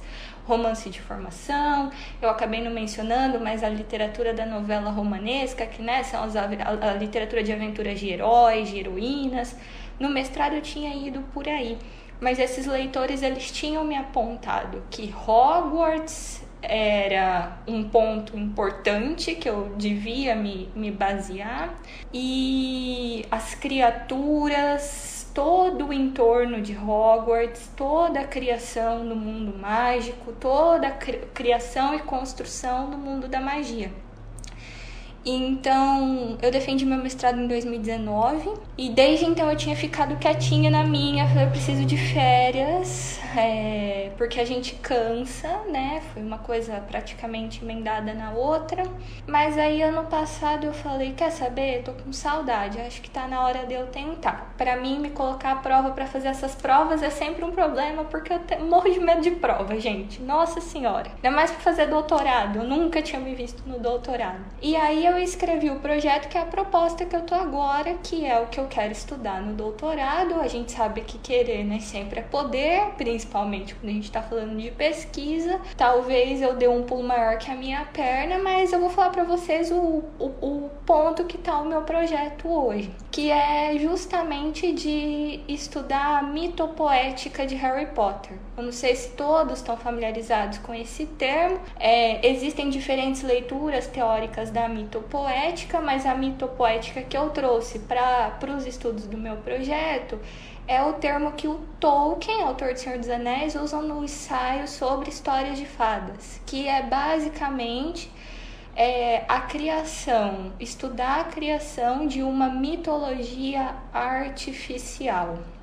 É, como que um autor é, sozinho, né, ele pode criar, o Tolkien fala em subcriar um mundo secundário forte o suficiente para que isso se consolide no imaginário coletivo como uma mitologia tal qual as mitologias clássicas que estão enraizadas no, no, nosso imaginário. Mitologia grega, mitologia nórdica, mitologia africana, indígena e por aí vai. Né? Então a proposta no meu projeto de doutorado é de desvendar e nesse sentido eu imagino que a minha tese vá caminhar para o lado de ser um compêndio, né, uma coisa mais basilar para futuros pesquisadores, talvez, não sei, é, de investigar cada caminho que constitui a mitologia de Harry Potter. E quando eu falo cada caminho constitui a mitologia de Harry Potter, é a construção do mundo mágico, a, cri a criação desse mundo secundário, as leis, as regras que regem esse mundo, as criaturas que estão presentes nesse mundo, que são desse mundo próprias dele, criação da mente da Dona Joana, né? Não necessariamente o que ela recicla de outras tradições. Então, é essa proposta. Vou dar conta? Daqui quatro anos a gente senta e conversa de novo e vê o que, que saiu daí. Então é nesse, nesse momento que eu tô agora, assim, de projeto, escrita de projeto, querendo ler um milhão de coisas sobre literatura de fantasia e é por aí que a coisa vai. Ai, Bia, mas é isso. Quando você fala, ai, quebrei a perna na, na hipótese. Aí eu acho que é isso que resume, assim. E talvez, vamos dizer assim, essa seja a, a graça da gente fazer um mestrado, um doutorado, é quando as nossas hipóteses elas caem por terra, né? É, a gente tem, às vezes a gente tem tanta convicção de que aquela hipótese ela vai se sustentar até o final, mas quando você tá aí nos primeiros meses, nas primeiras leituras, você já vê que tudo que você tinha certeza não é nada, que aquilo desmoronou por completo. Eu, quando eu fui fazer a minha qualificação, o mestrado, que eu entreguei a minha documentação, é, uns dias antes, eu reparei que a minha hipótese tinha caído por terra depois que eu já tinha entregue para a banca. e quando eu fui apresentar, eu falei, né? Queridos participantes da banca, minha hipótese já caiu por terra, porque eu tinha certeza absoluta que no, meu, no clube de leitura que eu estava estudando, que era o Wizard World Book Club, naquele momento ali tinha criação de fanfic naquele espaço. Só que não era naquele espaço que havia criação de fanfic. Era uma migração, caiu por terra, porque eu não tinha analisado os dados ainda, não tinha, eu não estava na fase de análise de dados. Existia uma migração, o termo deslizamento, que a gente trata muito no grupo de pesquisa, que é quando o leitor né, ou o autor eles fazem um percurso para outros ambientes. Então havia uma migração. Minha hipótese caiu por terra, assim, eu já tive que justificar na banca com aquela cara daquele tamanho. Olha, a hipótese que eu coloquei aí não tinha analisado os dados, mas vendo aqui aconteceu isso, isso e isso, mas faz parte, né? E a gente tem que achar graça, mas de uma certa forma, do que valeriam as pesquisas se sempre que a gente chegasse com uma certeza, essa certeza se comprovasse? A gente não estaria fazendo ciência, né? Se a gente tem uma certeza, por que a gente estaria né, estudando? Eu acho que esse que é, o, que é o objetivo de qualquer ciência, de qualquer área, de qualquer estudo. Bom, como eu falei, minha pesquisa ela era, é sobre a representação né, da bruxa da mulher na saga cinematográfica Harry Potter, pensando quais são os sentidos que se constituem acerca dessa representação no cinema. Analisando as três personagens escolhidas, que é a Hermione, Bellatrix e a Minerva, eu cheguei categorias de análise para estudar cada uma delas. E no final, ah, eu chego numa, numa conclusão, essa pesquisa ainda está em andamento, ela foi concluída na primeira parte agora no mestrado, mas ela ainda vai para o doutorado, que Harry Potter, ele representa, ele ou expõe ou apresenta, né, uma feminilidade ideal. As mulheres elas são encaixadas dentro do feminino que é aceito e o feminino que não é aceito. A Hermione e a Minerva, por exemplo, elas são elas são mulheres muito inteligentes, muito fiéis a seus amigos, muito leais, mas elas se colocam num segundo plano em determinados momentos, apesar da, da força e do poder que elas exalam. Então a Hermione ela tem um conhecimento que se não é usado para ajudar os amigos, é um perigo para ela, tanto que ela é petrificada no segundo filme, ela, ela é atacada pelo trasgo, né, das masmorras lá no primeiro filme, quem salva a Hermione é o, o Ron e o Harry, ela, ela tá sempre ali naquele lugar de o meu conhecimento é importante, mas é importante para o outro. Ela tá num lugar também de é, dessa busca pela, pelo um príncipe encantado que fãs não me matem, mas o Rony não é príncipe encantado de ninguém, mas ela tá ali buscando nessa busca pelo amor, nessa busca pela beleza, ela tá nesse nessa nessa constante nesse, nesse cuidado que ela tem que ter com o outro, principalmente com os amigos. A gente vê é, é uma das cenas analisadas na, na minha dissertação, quando ela tá cuidando do Rony, quando ele é envenenado no, no Harry Potter Enigma do Príncipe, ou quando ela tá cuidando dele na, na floresta quando ele estruxa. Então, assim, é, é, esse cuidado constante que a mulher tem. A Minerva é a mesma coisa. A Minerva ela se encaixa de uma certa forma, apesar de todo o poder realmente que ela tem, porque para mim ela é uma bruxa, ela é a minha personagem feminina favorita, assim, uma bruxa fantástica, mas ela se encaixa no, na minha pesquisa nesse lugar de uma maternidade compulsória. Ela não escolheu ter filhos, ela não tem filhos biológicos. Isso vai ser contado num artigo escrito pela J.K. Rowling que está lá no Wizard World, mas ela assume esse lugar quando ela cuida dos, dos alunos, mas ela cuida de uma maneira muito muito mais afetiva, muito mais protetiva. Então, ela dá uma vassoura para o Harry quando não é permitido que alunos do primeiro período joguem quadribol. Ela, ela, os olhos dela ficam marejados quando eles pedem para ver a Hermione petrificada, ou ela se preocupa com excesso quando a Gina é levada para dentro da câmara secreta. Ela se coloca na frente do Snape para duelar com ele quando ele ameaça o Harry, assim. Por mais que, que ela tenha as outras características né, dessa bruxa que é muito poderosa, diretora da Casa Grifinória, que é uma, uma animaga, professora de transfiguração, lutou na Primeira Guerra Bruxa, todas essas questões, ela ainda no, ao meu ver, ela ainda assume esse lugar da maternidade compulsória. Maternidade compulsória porque ela realmente não escolheu ter filhos. E aí eu, é um conceito estudado pela Elizabeth Badanter no mito do amor materno. E dentro dessas personagens, tem a Bellatrix, que é essa feminilidade que não é aceita. Ela é poderosa, ela é sensual, ela exala essa sensualidade, essa, esse poder dela. Ela é má, ela tem uma vilania ali que ela não faz questão nenhuma de esconder. Então, o destino dela, dessas mulheres que não são colocadas dentro de uma caixinha que a sociedade patriarcal exige que, ela, que, que elas estejam, é, quando elas não são dominadas, seu corpo são, seus corpos se tornam, são dominados, ela precisa ser punida. É, ela precisa ser punida. Qual que é a, normalmente a punição? É a morte. O que acontece com a Bellatrix no final do, do, dos livros, e aí não é spoiler nenhum, porque acho que todo mundo já viu, é que ela é morta pela mole. Ela é morta por uma, por uma mãe. É, é basicamente, em alguns momentos, uma luta entre bem e mal. O que, que é aceito o que, que não é? O bem vai sempre vencer o mal. Então, essa, essa feminilidade que ela é aceita é uma feminilidade hegemônica. O final da Hermione, por exemplo, ainda é propagado por alguns setores da sociedade, ainda mais é, atualmente, né, que vivemos uma, um conservadorismo tá muito presente na nossa sociedade, que é ela, é, ela casa, ela tem um emprego no Ministério da Magia, mas ela casa e tem filhos.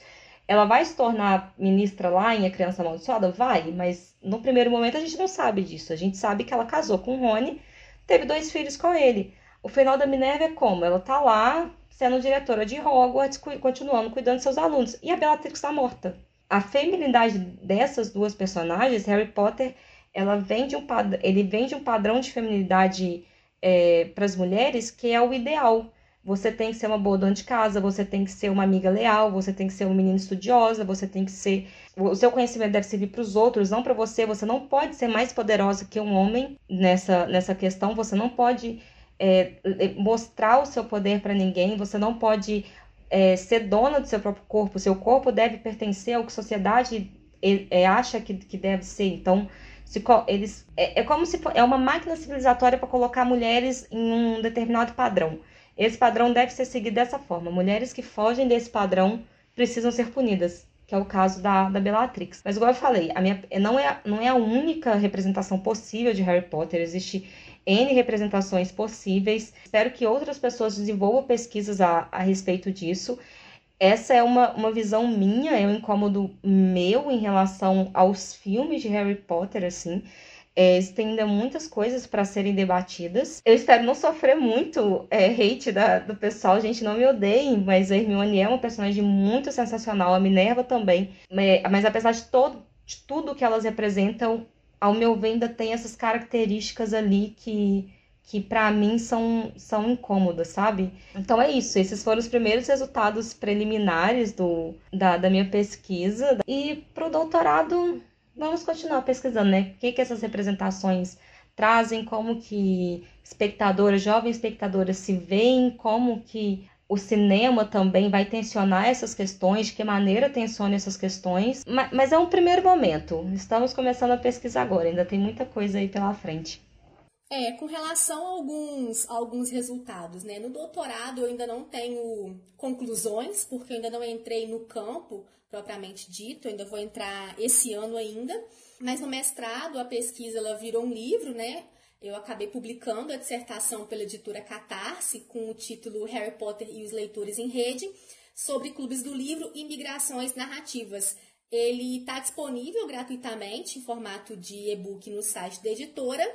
E para não dar spoilers do livro, para não dar spoilers da dissertação, eu acho que, resumidamente, algo que é interessante é, a se falar é que esse engajamento de fãs, esse engajamento de leitores, muito disso que a gente está fazendo aqui também nessa gravação desse podcast com os clubes de leitura, isso é muito importante para a manutenção da narrativa.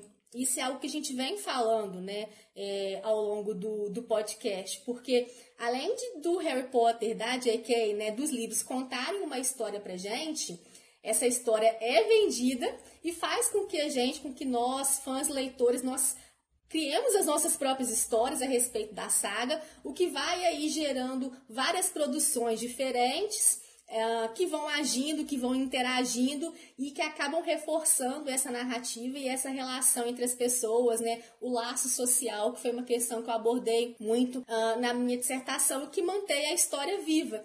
E o que acarreta isso que a gente está fazendo aqui agora, né? O que está acontecendo nesse momento, que é essa gravação do podcast, um grupo de pessoas debatendo as suas pesquisas que vieram de Harry Potter. Então, é uma história que acaba não morrendo.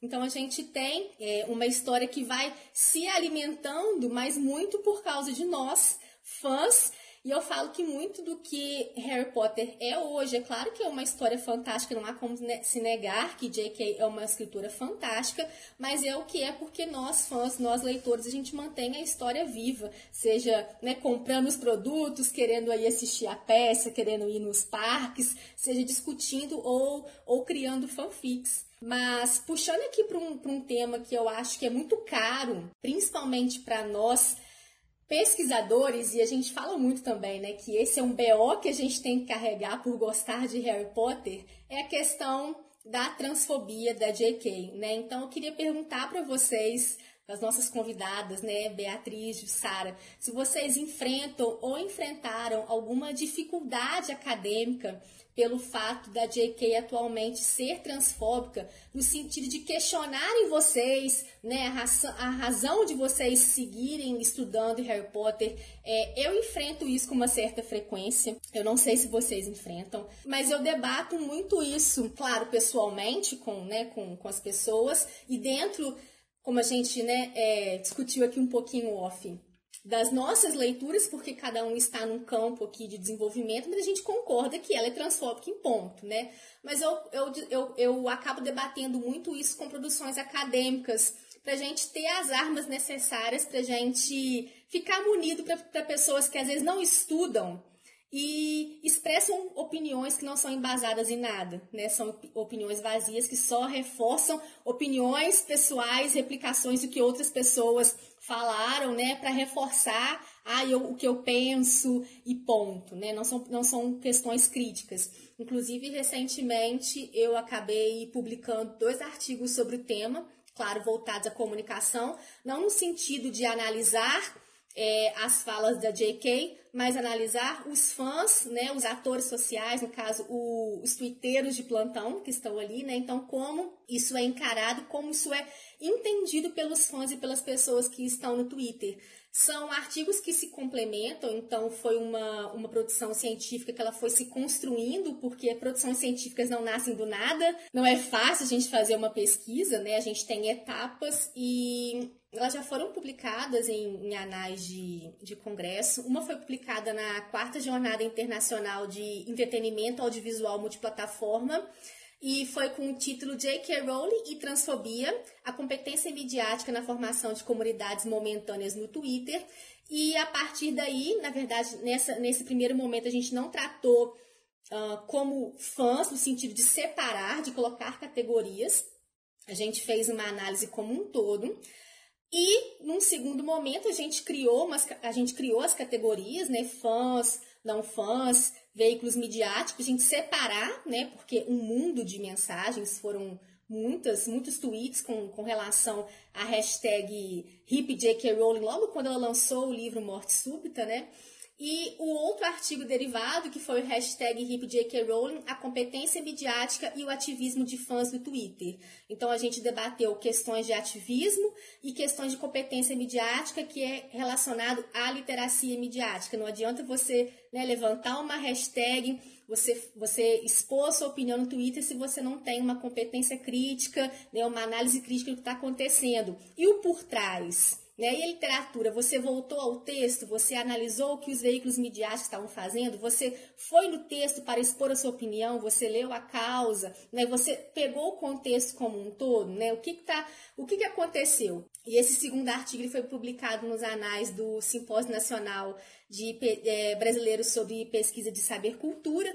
Então, assim, muito resumidamente, para ter uma ideia do que foi abordado, né, esse, esse percurso de transfobia, é, essa análise desses dados vindo para o caso do fã leitor, no caso, né? Não fazendo uma análise geral. Nesse recorte conversacional, é claro que a gente não pode colocar todo mundo no balaio, né, gente? Eu não posso falar que todos os fãs são assim, todos os leitores são assim. Né, foram artigos que consideraram um recorte conversacional num período, ou seja, é claro que a gente não leva em conta que essas conversações elas migram para outros ambientes, a gente tem conversações que surgiram sobre o mesmo tema em outros espaços, né? Acaba que esses fãs eles defenderam o posicionamento de uma forma muito pouco crítica que acabou manifestando disputa de poder entre si no sentido de disputa de fã.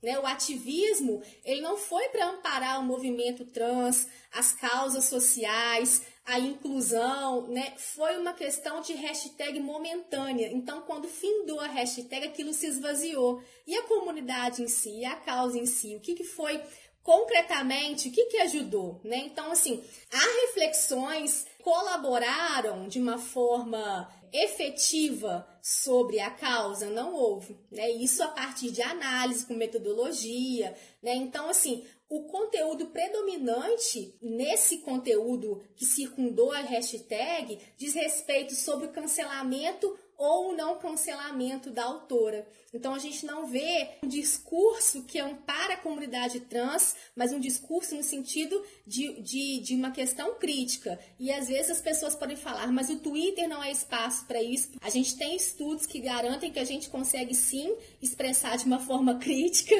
as nossas opiniões, e não é porque o Twitter ele tem um limite de caractere que você é, vai demonstrar alguma questão transfóbica ou então você vai deixar de opinar, né? A gente pode também muito bem migrar essa conversação para um outro ambiente, né? Iniciar uma conversação e isso é, migrar para um outro ambiente para que hajam discussões. Então, é, infelizmente, a gente não, não viu essa, esse movimento, uh, esse movimento mais ativo dos fãs, porque o ativismo ele, ele, ele tem níveis, né? A gente não pode falar que todo mundo é, que está na rede levantando uma, uma hashtag, ele é um ativista que está contribuindo com uma causa, né? Então não é porque eu coloquei uma bandeirinha ali, uma bandeira trans, que eu estou contribuindo. É claro que de alguma forma eu estou dando visibilidade para o movimento trans, mas é uma visibilidade que se finda, que se acaba. Porque eu não faço, um, não há um contínuo, né? Não há uma, uma progressão que eu vá contribuir efetivamente com, com algo que está acontecendo. Então, assim, é, é algo que eu sinto muito que eu enfrento questionamentos, eu não sei se vocês enfrentam, né? Mas por que, que você continua estudando Harry Potter? A autora é transfóbica, mas vale a pena. Ah, não, a obra é transfóbica, você está formando leitores que vão ser transfóbicos. Eu queria escutar um pouquinho de vocês, o que, que vocês acham, se vocês escutam isso também. E se vocês rebatem ou deixam pra lá. Deixa a pessoa falando sozinha, deixa ela com ela mesma. Então, assim, o que eu posso dizer sobre esse assunto? Eu defendi o mestrado em 2019 e desde então, a, meu único contato com a universidade, de novo, foi para ministrar a terceira edição do meu curso Harry Potter Caminhos Interpretativos, né? Que foi um curso que eu ministrei em 2018 como parte da pesquisa de mestrado, aí voltei a ministrar em 2019 e em 2020 a USP me convidou para dar o curso à distância, que foi bem no começo da pandemia. Eles estavam com essa movimentação de fazer cursos à distância e tudo mais e foi uma edição de curso de inverno. Foi muito curioso porque o curso ele foi oferecido no mesmo mês em que o primeiro, acho que a Rowling deu sua primeira manifestação transfóbica via Twitter e virou aquele fuzuê. E eu lembro de ter conversado com a professora Andréa Saad, que foi minha orientadora na IC, no mestrado e agora no doutorado. Falei, e agora o que a gente faz? Estamos oferecendo um curso de Harry Potter que está saindo no meio dessa polêmica toda. As pessoas vão questionar Porque esses cursos todos da USP, eles sempre foram envoltos em certa publicidade, o Vitor sabe disso. Mesmo sem querer, as pessoas só ficavam sabendo, então certa publicidade, certa polêmica. Nas três edições é, era uma loucura, assim, véspera de matrícula, e essa terceira edição calhou dela sair, foi bem na época em que a divulgação do. Eu acho que começou a divulgação do livro Sangue Revolto, enfim. E aí eu lembro que a professora André falou assim: olha, Beatriz, a gente tem que dar a resposta. É, o seu posicionamento tem que ser um posicionamento pautado na área que você estuda. Então a gente vai tentar equacionar essa situação da transfobia a partir da teoria literária, que é explicar, explicar aos alunos do curso a separação que sempre se fez necessária na teoria literária entre autor e obra. Que aí foi quando eu comecei a estudar mais. Eu já não estava mais no mestrado, mas eu fiz uma imersão muito grande nos estudos de autoria, principalmente o Barthes, o Foucault, enfim, para tentar entender como que a teoria literária fazia essa separação porque o que eu o que eu sentia na época e o que eu queria falar para os alunos era o seguinte: é, não concordo com o posicionamento da Rowling, mas eu ainda acho que essa obra vale a pena de ser estudada porque a obra não é transfóbica. Harry Potter não. Harry Potter não é uma obra transfóbica. Como que a gente entende isso a partir da teoria literária então? E assim, tive muita sorte de encontrar no meu caminho um grupo de alunos. É, não era esse ativismo, vamos colocar entre aspas, de fachada, só hashtag pela hashtag, eram pessoas realmente interessadas no debate. Inclusive queria convidar os ouvintes, esse curso todinho tá gratuito no canal da Fefeleche no YouTube. A aula em que eu discuto essa questão é a primeira aula, é só jogar Harry Potter Caminhos Interpretativos no YouTube que vai aparecer. Então eu tive a sorte de encontrar com com pessoas que estavam interessadas em, em integrar esse debate de forma séria, sem ser um fla-flu desmedido, como a gente tem visto nas redes sociais, Instagram, Twitter, nos últimos anos.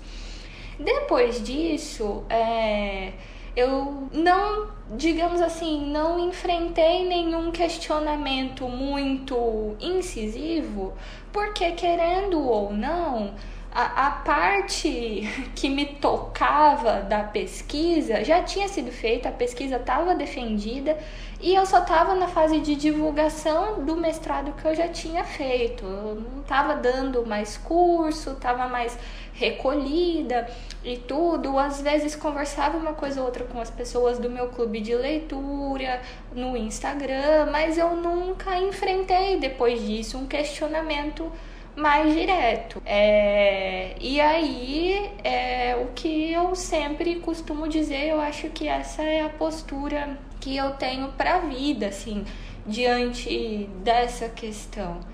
Não concordo com o que ela fala, não concordo com o que ela diz, com o que ela vem dizendo, acreditando ultimamente. E o que a minha sugestão para Rowling era que ela lesse Harry Potter para entender que a obra justamente prega totalmente o contrário do que ela vem falando aí ultimamente. Então, quando das, dos questionamentos que virão, quando esses questionamentos acontecerem, por que que ainda vale a pena estudar Harry Potter? Primeiro, porque é uma obra imensa, tem muita coisa que merece ser estudada, tem muita pergunta ali que vai ser respondida ou talvez nem seja por pessoas de diversas áreas diferentes. Segundo, se a gente tem que combater é, esses discursos de intolerância com mensagens é, positivas e mensagens encorajadoras, a resposta está no próprio Harry Potter. Eu escuto muito essa pergunta. Ah, mas você é a favor da transfobia? Da J.K., você concorda com o que ela fala? Não. Em absoluto, não. Com nada. Nada. Não concordo mesmo. E isso foi um problema muito grande durante esse processo do mestrado, porque eu escutei de várias pessoas e eu escutei de professores, professores e fãs que falavam: Nossa, mas você estuda uma, uma autora transfóbica, como que você pode? Isso quer dizer que você concorda com ela? É um, é um problema porque, assim, às vezes eu me sentia muito desmotivada porque e eu me sentia atacada também, porque as pessoas não estavam lendo a minha pesquisa, as pessoas estavam deduzindo que eu concordava com uma fala transfóbica porque eu estudava um produto de uma um, um, produto cultural de uma autora que, querendo ou não, teve falas muito infelizes e criminosas. Vamos deixar bem claro, porque transfobia é crime. Eu ainda acho que vale muito a pena estudar Harry Potter. Igual a Bia falou, é um, é um objeto que é muito grande, que tem muitas nuances, que tem muitos assuntos que podem ser tensionados, muitos assuntos que podem ser debatidos, muitos assuntos que podem render discussões muito grandes. Eu, eu sofri muito ataque no, no Twitter, por exemplo, principalmente do fandom mais novo, que, que eu acho que não entende a gravidade do que a J.K. fala e de como ela fala. E quando, a gente, e quando chega alguém que fala, olha, eu estudo Harry Potter, mas eu não concordo com a autora, vem te atacar. E, e, isso é uma questão assim de as pessoas precisam estudar, entender o que é transfobia, entender o que é LGBTfobia, entender que isso é crime, isso dá cadeia. E, e parar de atacar pessoas que estão estudando e trazendo essas questões. Harry Potter é uma obra, é uma obra muito ampla, muito, um, muito extensa, que tem N coisas ali que você pode estudar, que você pode tensionar, que você pode trazer para um debate, que você pode transformar em pesquisa, que você pode transformar em artigo. É, é, muita coisa. Toda vez que eu falo, eu estudo Harry Potter, alguém fala assim: ah, mas a JK é transfóbica. Sim, eu sei que ela é transfóbica. Eu não concordo com, com o que ela fala, deixo bem claro. Sou totalmente contra. Aquilo ali é, é, é, é horrível o que ela faz. Mas ainda assim eu vou estudar Harry Potter porque é um objeto que eu gosto, é um, um produto que eu gosto, é uma coisa que, que fez, faz parte da minha vida há 20 anos, então assim, eu não vou deixar estudar. Acho que a JK precisa urgentemente ter aula sobre questões de gênero, entendeu? Devia sentar ela e talvez uma pesquisadora de gênero igual a Judith Butler e falar: então, deixa eu te ensinar o que você está fazendo. Porque ela precisa entender que o que ela fala é, mu é muito problemático. Mas ainda assim, ok, ela é transfóbica, ela é transfóbica, mas eu ainda vou continuar estudando Harry Potter, sabe? Apesar da altura. Mas isso é um problema. E é um problema que é, é uma pergunta que é feita cotidianamente por professores, por outros pesquisadores, por fãs, por até pela minha própria família que nem entende muito bem o que é a minha pesquisa, mas pergunta, mas sabe da, das polêmicas. E Harry Potter, igual a Beatriz falou, igual a Bia falou, não é um, um produto transfóbico, sabe? É, a pessoa querer analisar a transfobia agora na saga do Sangue Revolto, ok, né, como Strike, até entendo, mas lá em Harry Potter hum, tá, tá procurando é, uma agulha no palheiro, assim, não, não, não existe. Mas vou continuar estudando, mas em absoluto não concordo com nada do que a Rowling fala, não concordo com os tweets, não concordo com o posicionamento. Acho que ela precisa muito entender a gravidade do que ela fala, como que os tweets dela é, atingem milhões de pessoas e fazem e, e, trazem sofrimento a milhões de pessoas, sabe? Eu acho que ela deveria tentar entender até onde a fala dela é prejudicial à vida de muitas pessoas, é, de mulheres trans. Mas enquanto isso, a gente continua aqui tentando debater o assunto, tentando explicar para as pessoas o que é transfobia, tentando levar esse, esse tema para fora também da universidade, né? Com vídeo, com podcast, igual a gente está fazendo com texto acadêmico, com live no Instagram. Essa questão, quem sabe um dia, né, a própria JK não assuma que ela está errada. Bem, muito improvável, muito improvável, mas quem sabe uma luz não para sobre ela, ela tem um, um mínimo de bom senso. Olha, Jussara, duas coisas que você falou que me chamaram a atenção. É, sobre uma possível conversa entre a J.K. Rowling e a Judith Butler, eu adoraria ouvir assistir esse bate-papo das duas, mas eu acredito que nunca vai acontecer. Até porque a, a Rowling e as demais feministas radicais trans excludentes que estão com ela consideram a Judith Butler como a defensora da pedofilia, então já começa por aí. O espantalho que elas criam da Butler é tão grande que eu acho que elas nem aceitariam conversar com a Butler. Mas seria uma conversa muito legal de ver. E outra coisa que você falou, que eu acho que é o que todo fã de Harry Potter deseja, é que em algum momento a J.K. Rowling reveja suas posições, né? Eu acredito que atualmente é muito difícil disso, disso acontecer. Inclusive, ela ela tweetou em março desse ano que ela não iria mudar de, de opinião. É uma, uma seguidora dela perguntou até quando ela ia ficar nisso de com esse discurso e tal, contrário a uma ampliação dos direitos das pessoas trans no Reino Unido, ela falou, eu vou ficar nisso até o fim e tal, porque é aquilo que eu acredito, né? Isso foi um tweet que ela fez em, em março. Então eu acho muito difícil ela mudar. Porém, a gente tem casos de autoras que já tiveram posicionamentos muito ruins, como a Anne Rice, né, a criadora da série Entrevista com o Vampiro, que ah, até os anos 90 os livros eram, eram livros bastante lidos por, pela comunidade LGBTQIA+, e aí nos anos 90 a autora se tornou religiosa e ela fez uma série de discursos homofóbicos, né, contra a população gay, mas depois do final dos anos 90 ela descobriu que um dos filhos dela era gay, que a igreja dela não aceitava o filho, ela rompeu com a igreja, voltou atrás e pediu desculpa para todos os leitores dela com a homofobia que ela teve. Então é claro, a J.K. ainda é uma pessoa jovem, ela ainda vai viver, né, muitos anos aí, pode ser que ela volte atrás, mas pode ser que não. Eu atualmente não acredito que isso vá acontecer tão cedo, até porque as falas dela não acontecem porque do nada ela decidiu falar, mas ela, ela está fazendo parte de um grupo político do Reino Unido atualmente que tem pautas específicas é, que são contrárias à comunidade trans, então tem um objetivo, tem um projeto político da J.K. Rowling por trás de todas essas declarações que ela dá. Ela é uma pessoa muito politizada, né? Tanto para o bem quanto para o mal. Se a gente vê assim um pouquinho da biografia dela, a gente percebe que quando ela se engaja no movimento político, ela só para de falar daquele assunto quando ou foi resolvido o lado pelo qual ela está lutando, ou a luta não tem mais como continuar, como foi no caso do Brexit, que ela ficou entre 2016 e 2020 fazendo vários tweets, vários textos contra o Brexit, financiando campanhas contra o Brexit. Ela chegou a, a, romper com parte do Partido Trabalhista, o Labour, né, britânico, que é o partido do qual ela fazia parte, por conta do Brexit, e a gente viu que ela só parou quando não tinha mais o que fazer. Então, pensando nessa jornada enquanto personalidade política da JK, eu acho que é muito difícil ela voltar atrás. Agora, falando da questão da pesquisa, né, como eu comentei já no início do nosso podcast,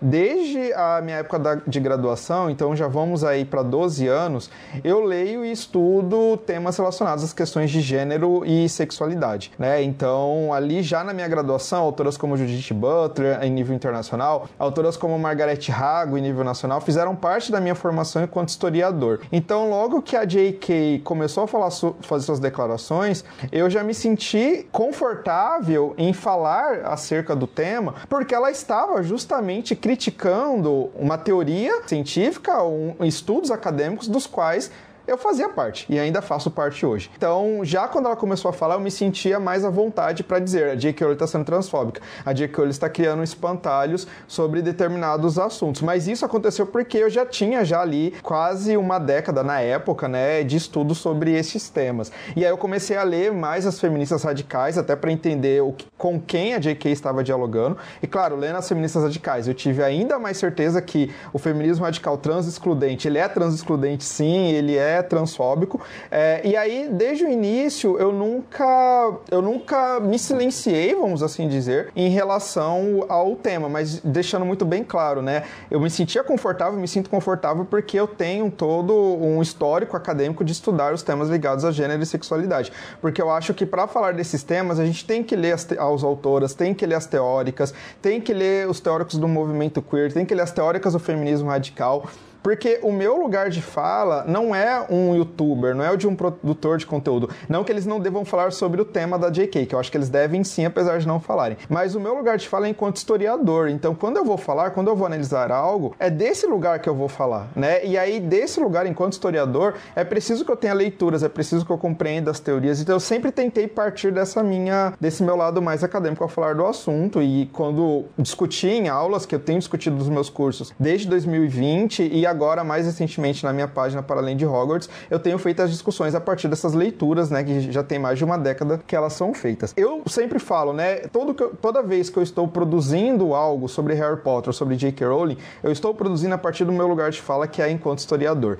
E nós, historiadores, infelizmente, vamos assim dizer, a gente não estuda só o que é legal, né? Porque se a gente estudar só o que é legal, a gente não ia estudar escravidão, a gente não ia estudar o nazismo, a gente não ia estudar as guerras, né? Se a gente estudasse só o que é legal, só o que a gente gosta, o que a gente concorda, concorda, a gente praticamente não ia fazer mais história, né? Então faz parte do trabalho do historiador estudar tudo aquilo que diz respeito à sociedade. Essa é uma das definições básicas do que é história. A história é o estudo dos homens no tempo. Então, seja no passado longínquo, seja no passado é, recente, seja no presente, isso é objeto de estudo do historiador, né? Então, falar sobre a J.K., falar sobre Harry, Potter faz parte de uma área que é chamada história do tempo presente. Então, a J.K., mesmo que o nível de transfobia dela se eleve, porque isso pode acontecer, né? Até neste exato momento que a gente grava esse episódio, ela nunca falou abertamente que pessoas trans deveriam é, perder todos os seus direitos. Ela fala, o nível de transfobia dela tá um pouco mais abaixo do que isso, assim, eu diria.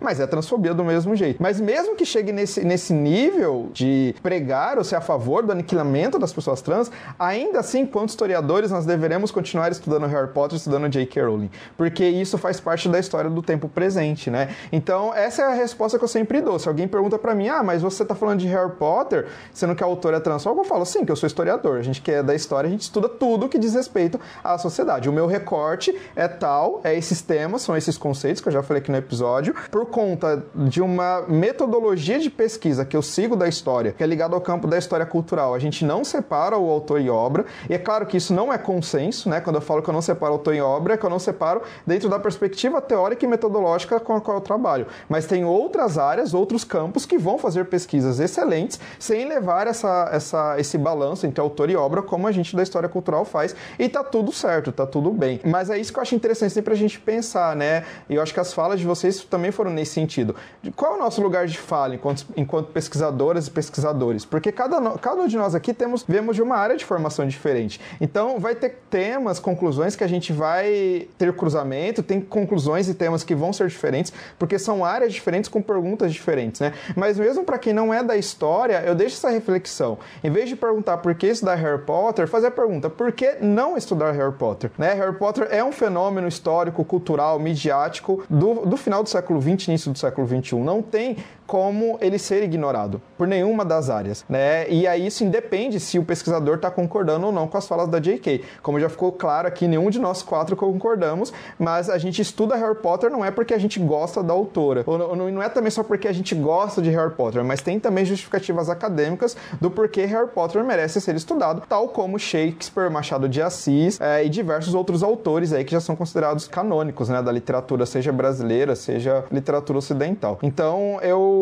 faço essa defesa, assim, a gente tem que estudar e nós, enquanto pesquisadores, eu acho que a gente tem também esse dever que a Vanish falou no início do episódio, a gente divulgar nossas pesquisas também, e é com esse objetivo que eu mantenho a minha página para além de Hogwarts, que eu considero como uma página de divulgação científica, onde eu consigo levar um pouquinho das discussões que eu estou fazendo em sala de aula com as alunas idosas da Unicamp. Claro que o texto que eu publico lá é um texto bastante mastigado, eles ainda até ficam grandes pelo tamanho do Instagram, mas é um texto que é produzido a partir de várias leituras teóricas, metodológicas que a gente faz. O mesmo acontece com a, o, a página da Bia, né, Bia? Eu não sei se você considera a sua página como de divulgação científica, mas eu sempre olho para sua página e para mim eu falo, acho que são páginas de divulgação científica, porque não é só um fã falando qualquer coisa de Harry Potter. A gente está partindo de uma série de pesquisas, metodologias e teorias para trazer aquele conteúdo mastigadinho ali para os nossos seguidores, né? Com toda certeza. A minha tá meio paradinha ultimamente, gente, inclusive porque é, a vida se, se impôs e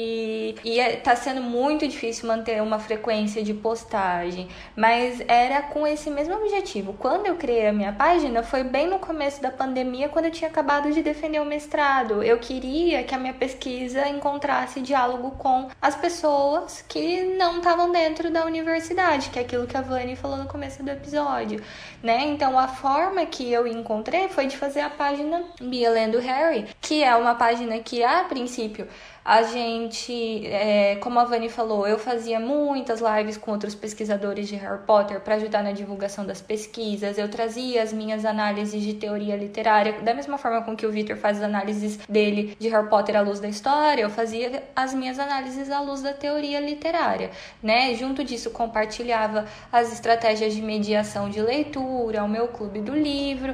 Então foi bem pensando nesse sentido mesmo, né? De fazer, de divulgar aquilo que eu vinha estudando.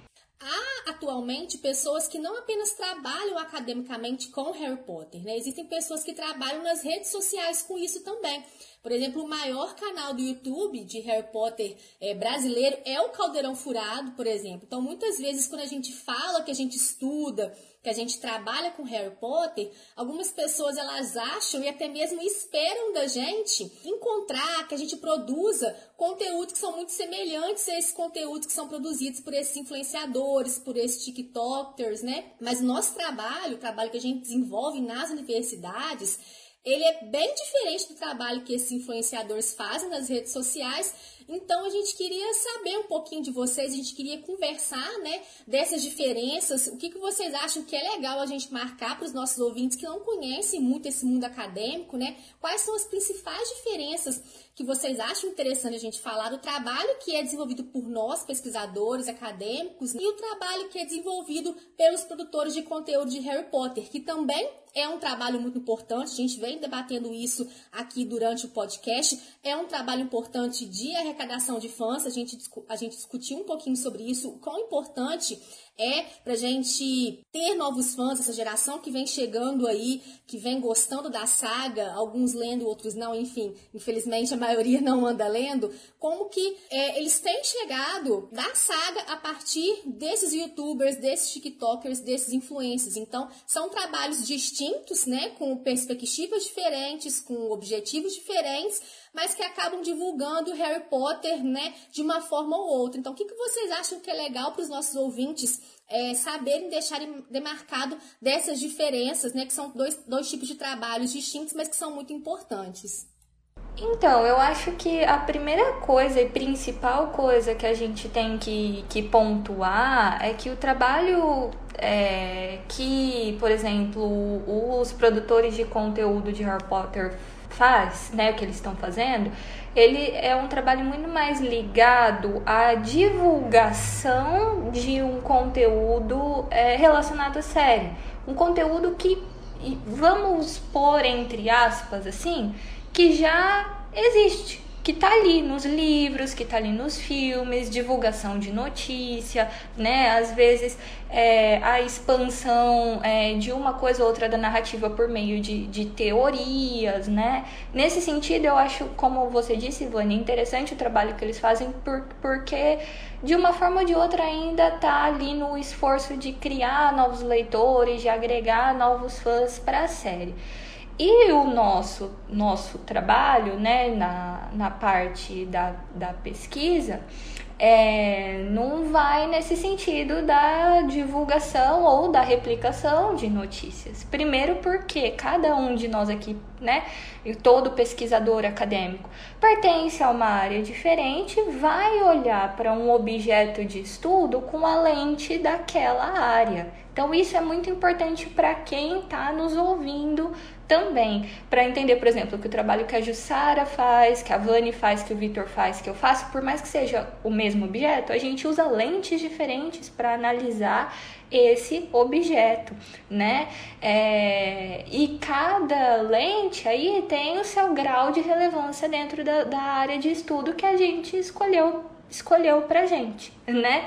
Então eu acho que essa é a principal diferença a ser pontuada, é de que o nosso trabalho ele usa uma lente de estudo, ele é baseado em teorias científicas de áreas diferentes e que Harry Potter não é um, um objeto de divulgação em si, ele é um objeto de estudo, ele é um objeto de análise, né? À luz aí dessas teorias. Agora, a forma com que a gente divulga o nosso trabalho, aí sim, né? Fazemos usos das redes sociais, também, principalmente o trabalho do pesquisador, ele circula na esfera acadêmica em artigo, na escrita de artigo, participação em congressos, seminários, simpósio, né?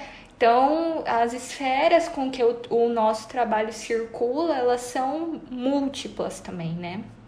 Eu concordo com tudo que a Bia falou. Eu acho que uma diferença gritante também é que a gente é, se baseia em Harry Potter como esse texto, esse objeto que é tensionado por, por teóricos, né, por algumas teorias que já estão sendo estudadas há muito tempo. Então a gente pega aquelas teorias e, e joga dentro de um objeto que a gente gosta para tentar entender como esse mundo, como essa, essa saga inteira, né? Essa, toda essa. É, foi como tudo isso, como essa narrativa foi construída. É, diferente do que esses produtores de conteúdo estão fazendo, que é pegar uma coisa que já existe só é, explicar ali, é, criar uma, pegar uma teoria de fã e explicar essa teoria de fã em cima de alguma parte de um livro ou parte de um filme, ou fazer a divulgação de um filme, ou fazer a divulgação de um produto novo a gente está pegando esse objeto e olhando por uma lente que é, que é, é para problematizar muitas questões que estão ali. Eu acho que eles não fazem esse, esse trabalho, assim, que é, que é uma diferença entre. Eu acho que é a maior diferença entre nós dois. A gente, a gente também divulga e aí vai usar as nossas mídias, vai usar. O Victor tem o Para Além de Hogwarts, a Bia tem Bia lendo Harry, mas assim, a gente vai usar o nosso projeto, essas mídias para divulgar, mas a gente está ali gastando muito mais o nosso tempo procurando conceitos, procurando teorias para embasar essas problematizações que a gente está trazendo de, de Harry Potter, que a gente está vendo dentro de, desse mundo de Harry Potter e não só divulgando, né? Ah, Harry Potter acontece isso, sim,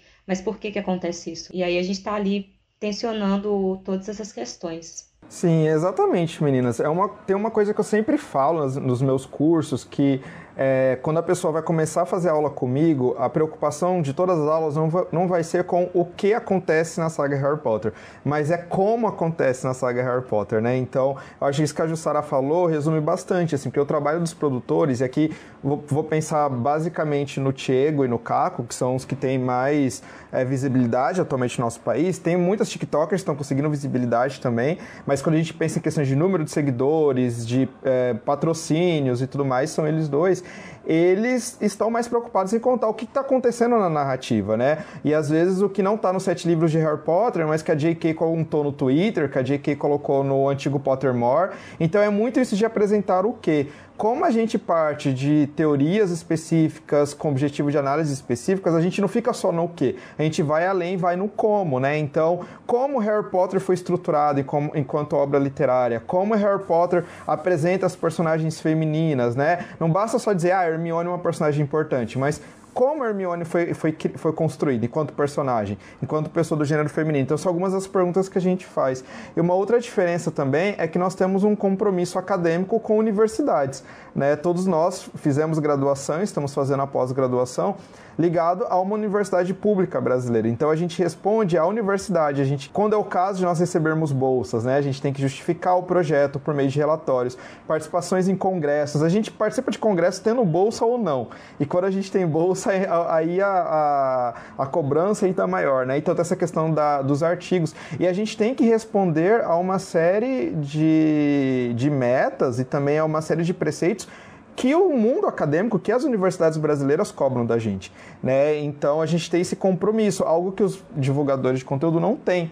Então, é, a nossa pesquisa não é patrocinada pela Roku, a nossa pesquisa não é patrocinada pela Warner. A gente pode ganhar é, apoio dessas, dessas é, instituições, né? como no caso no Hogwarts Mil Histórias e também no clube que a Bia tem, sessão reservada, que a Roku em algum momento foi parceira dos clubes, né? Mas a gente não está respondendo a Roku, a gente não está respondendo a Warner em relação àquilo que a gente pode ou não fazer. E talvez eu diria que, como o nosso compromisso é com uma instituição universitária pública e não com uma instituição é, privada que é responsável por Harry Potter, a gente tem até uma maior liberdade sobre o que a gente pode ou não falar e pode ou não analisar. Né, os limites das, das, nossas análises estão concentrados dentro dos limites teóricos metodológicos da nossa pesquisa. Então a gente não vai perder o nosso mestrado ou o nosso doutorado por chegar aqui e dizer J.K. Rowling é transfóbica. Mas quando você está num outro espaço de produtor de conteúdo, pode ser que esse produtor receba algumas sanções, né? Então, é... e aí falando por mim mesmo, a... as coisas que eu falo em sala de aula, eu falo também é, no meu Instagram, eu já falei em lives com a Roku, nunca recebi nenhum tipo de crítica da instituição editora Roku em relação a isso. Pelo que eu conheço, a Roku é sempre muito aberta para discussões críticas e tudo tudo mais. Mas se caso é algo que eu venha produzir no meu trabalho, por exemplo, vá contra a uma propaganda, a uma venda de Harry Potter, eu não vou perder meu trabalho por conta disso, porque o meu espaço é o espaço acadêmico, é um outro, né? Então, é, dizendo em outras palavras, falando português claro agora, a, a nossas pesquisas, elas não, tão, não são ou não deveriam ser comandadas por uma ordem capitalista, vamos assim dizer, mas sim por uma ordem ética relacionada à pesquisa, e isso acho que é uma diferença muito grande, né? E para além disso, para a gente chegar a escrever um artigo de 15 páginas ou um post no Instagram de uma página, são centenas de leituras que foram feitas, né? Então a gente não abriu o livro do Harry Potter, bom, vou contar como que a, a Gina começou a namorar o Harry. Não, a gente vai ter, ter uma série de leituras prévias até a gente se aventurar a fazer uma análise sobre a Gina e o relacionamento da Gina com o Harry. Então demanda também um tipo de trabalho bastante diferente. E mesmo quando a gente vai para as nossas páginas no Instagram, como a gente já falou, para além de Hogwarts e o Be Além do Harry, não é uma página só de produtor de conteúdo, é uma página de divulgação científica. Então tem todo um trabalho de análise, de estudo, né, para colocar ali o que a gente coloca. E eu vejo que há muito uma confusão nas redes sociais sobre o que é análise. Eu fico às vezes um pouco incomodado com isso, né? Para fazer uma análise, você parte de um pressuposto teórico, metodológico, é, de um recorte, né? Você contar num vídeo de uma hora, uma hora e meia, a biografia do Dumbledore não é uma análise, é uma exposição e divulgação da biografia do Dumbledore. E é maravilhoso ter um vídeo como esse, mas não é análise, né? Você contar num vídeo de meia hora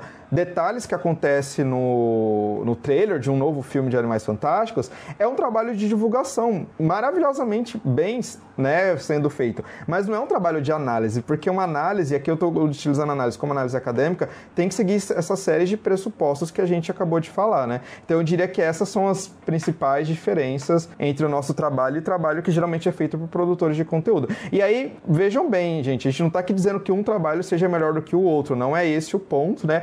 Ambos os trabalhos têm suas qualidades, têm seus pontos positivos, devem ser realizados, mas eles são diferentes por esses motivos que a gente expôs aqui. Você concorda, Vani?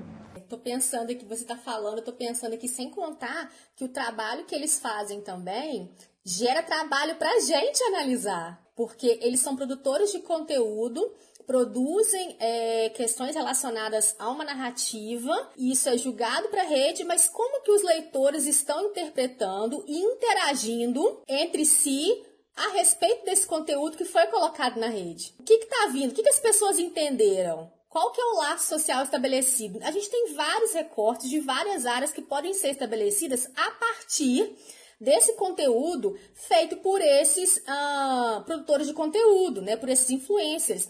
Então, são trabalhos muito necessários também, principalmente para nós pesquisadores entendermos as pessoas que estão inseridas numa sociedade, pessoas que gostam dessa literatura, que estão convivendo ali numa comunidade, numa comunidade momentânea, vamos dizer assim, que é um termo que a gente usa na comunicação, uma comunidade online, que sai dali de repente por algum comentário que aconteceu dentro do, do, do YouTube e vai para o Twitter. E ali a conversação desenvolve. Então, é, é uma questão de, de um trabalho de um influencer que acaba gerando questões de estudo para nós, pesquisadores também, para a gente entender as pessoas que estão se relacionando dentro da rede, por exemplo. Então, são trabalhos que se complementam, vamos dizer assim. A gente também precisa de objetos para estudar para a gente entender o ser humano que está aqui em rede, em autotransformação, porque as redes mudam, as pessoas mudam, as coisas vão acontecendo, né?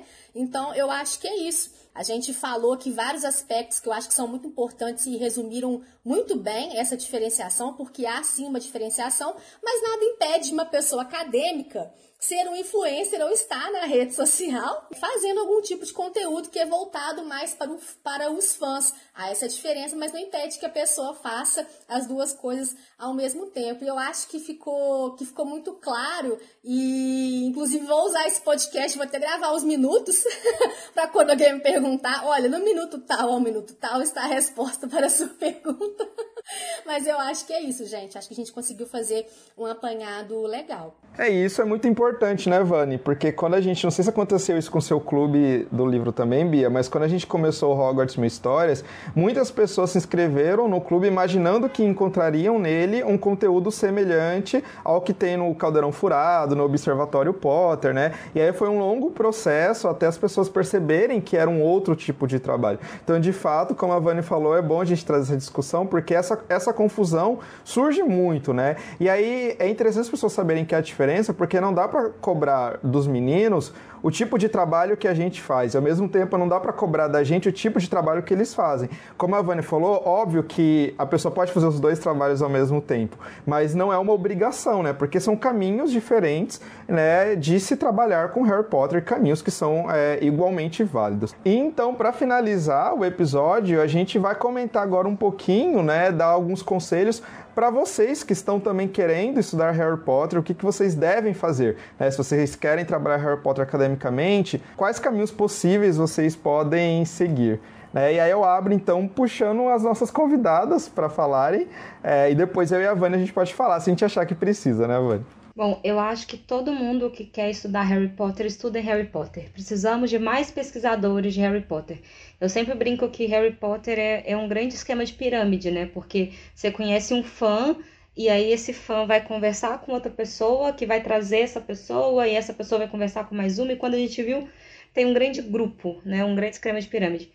Mas estudem, procurem trabalhos, conversem com pessoas que, que também estudam Harry Potter. Nós temos inúmeros pesquisadores no Brasil é, sobre o tema. A gente tem o Vitor aqui, que tem uma página incrível para além de Hogwarts, tem a Bia, com Bia lendo Harry, tem a Vanessa, que não me conforma até hoje que a gente não se conheceu na faculdade, mas temos N pesquisadores, sabe? Tem. Procurem essas pessoas, procurem o Instagram dessas pessoas, conversem, perguntem, tirem dúvidas, questionem. Vejam também, né, como que é a questão de estudar uma, um objeto é, um, Harry Potter como objeto histórico, como cultura pop, for da, da sua área, mas veja também na sua universidade professores que estão dispostos a estudar essas questões.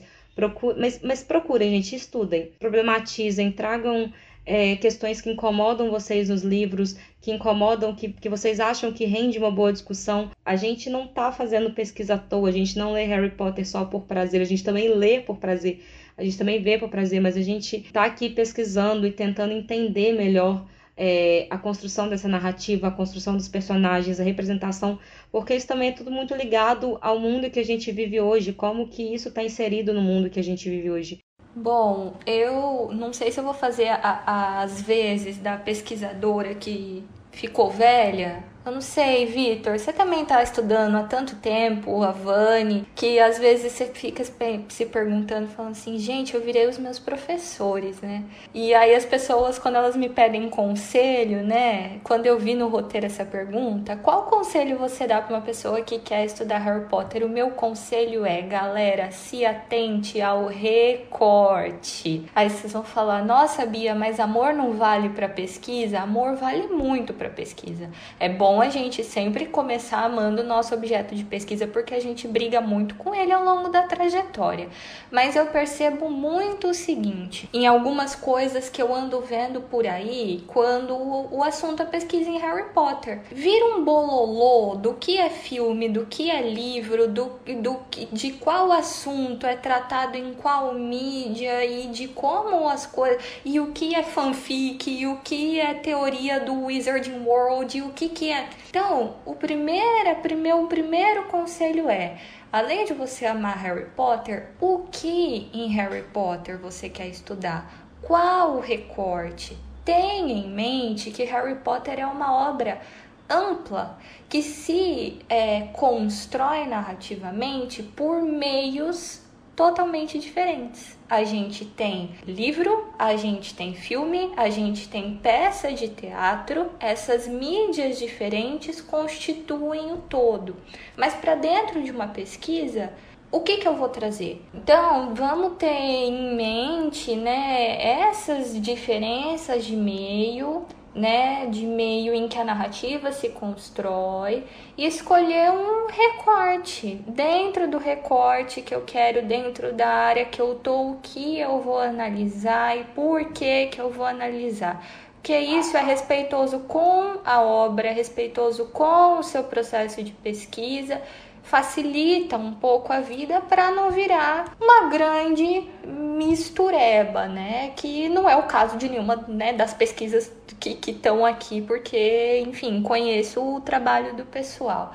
Então, esse é o meu primeiro conselho. Como a Jussara falou, né? Esteja atento aí é, aos professores da universidade que você gostaria de apresentar a sua pesquisa esteja por dentro do que se trata, né, o projeto de pesquisa em pós-graduação, a pós-graduação, o que é fazer a pós-graduação na, na universidade pública, né, e acima de tudo, gostem do que vocês estão pesquisando, como eu disse, porque a gente briga com o nosso objeto muito. Se a gente não gosta dele, a relação não é boa.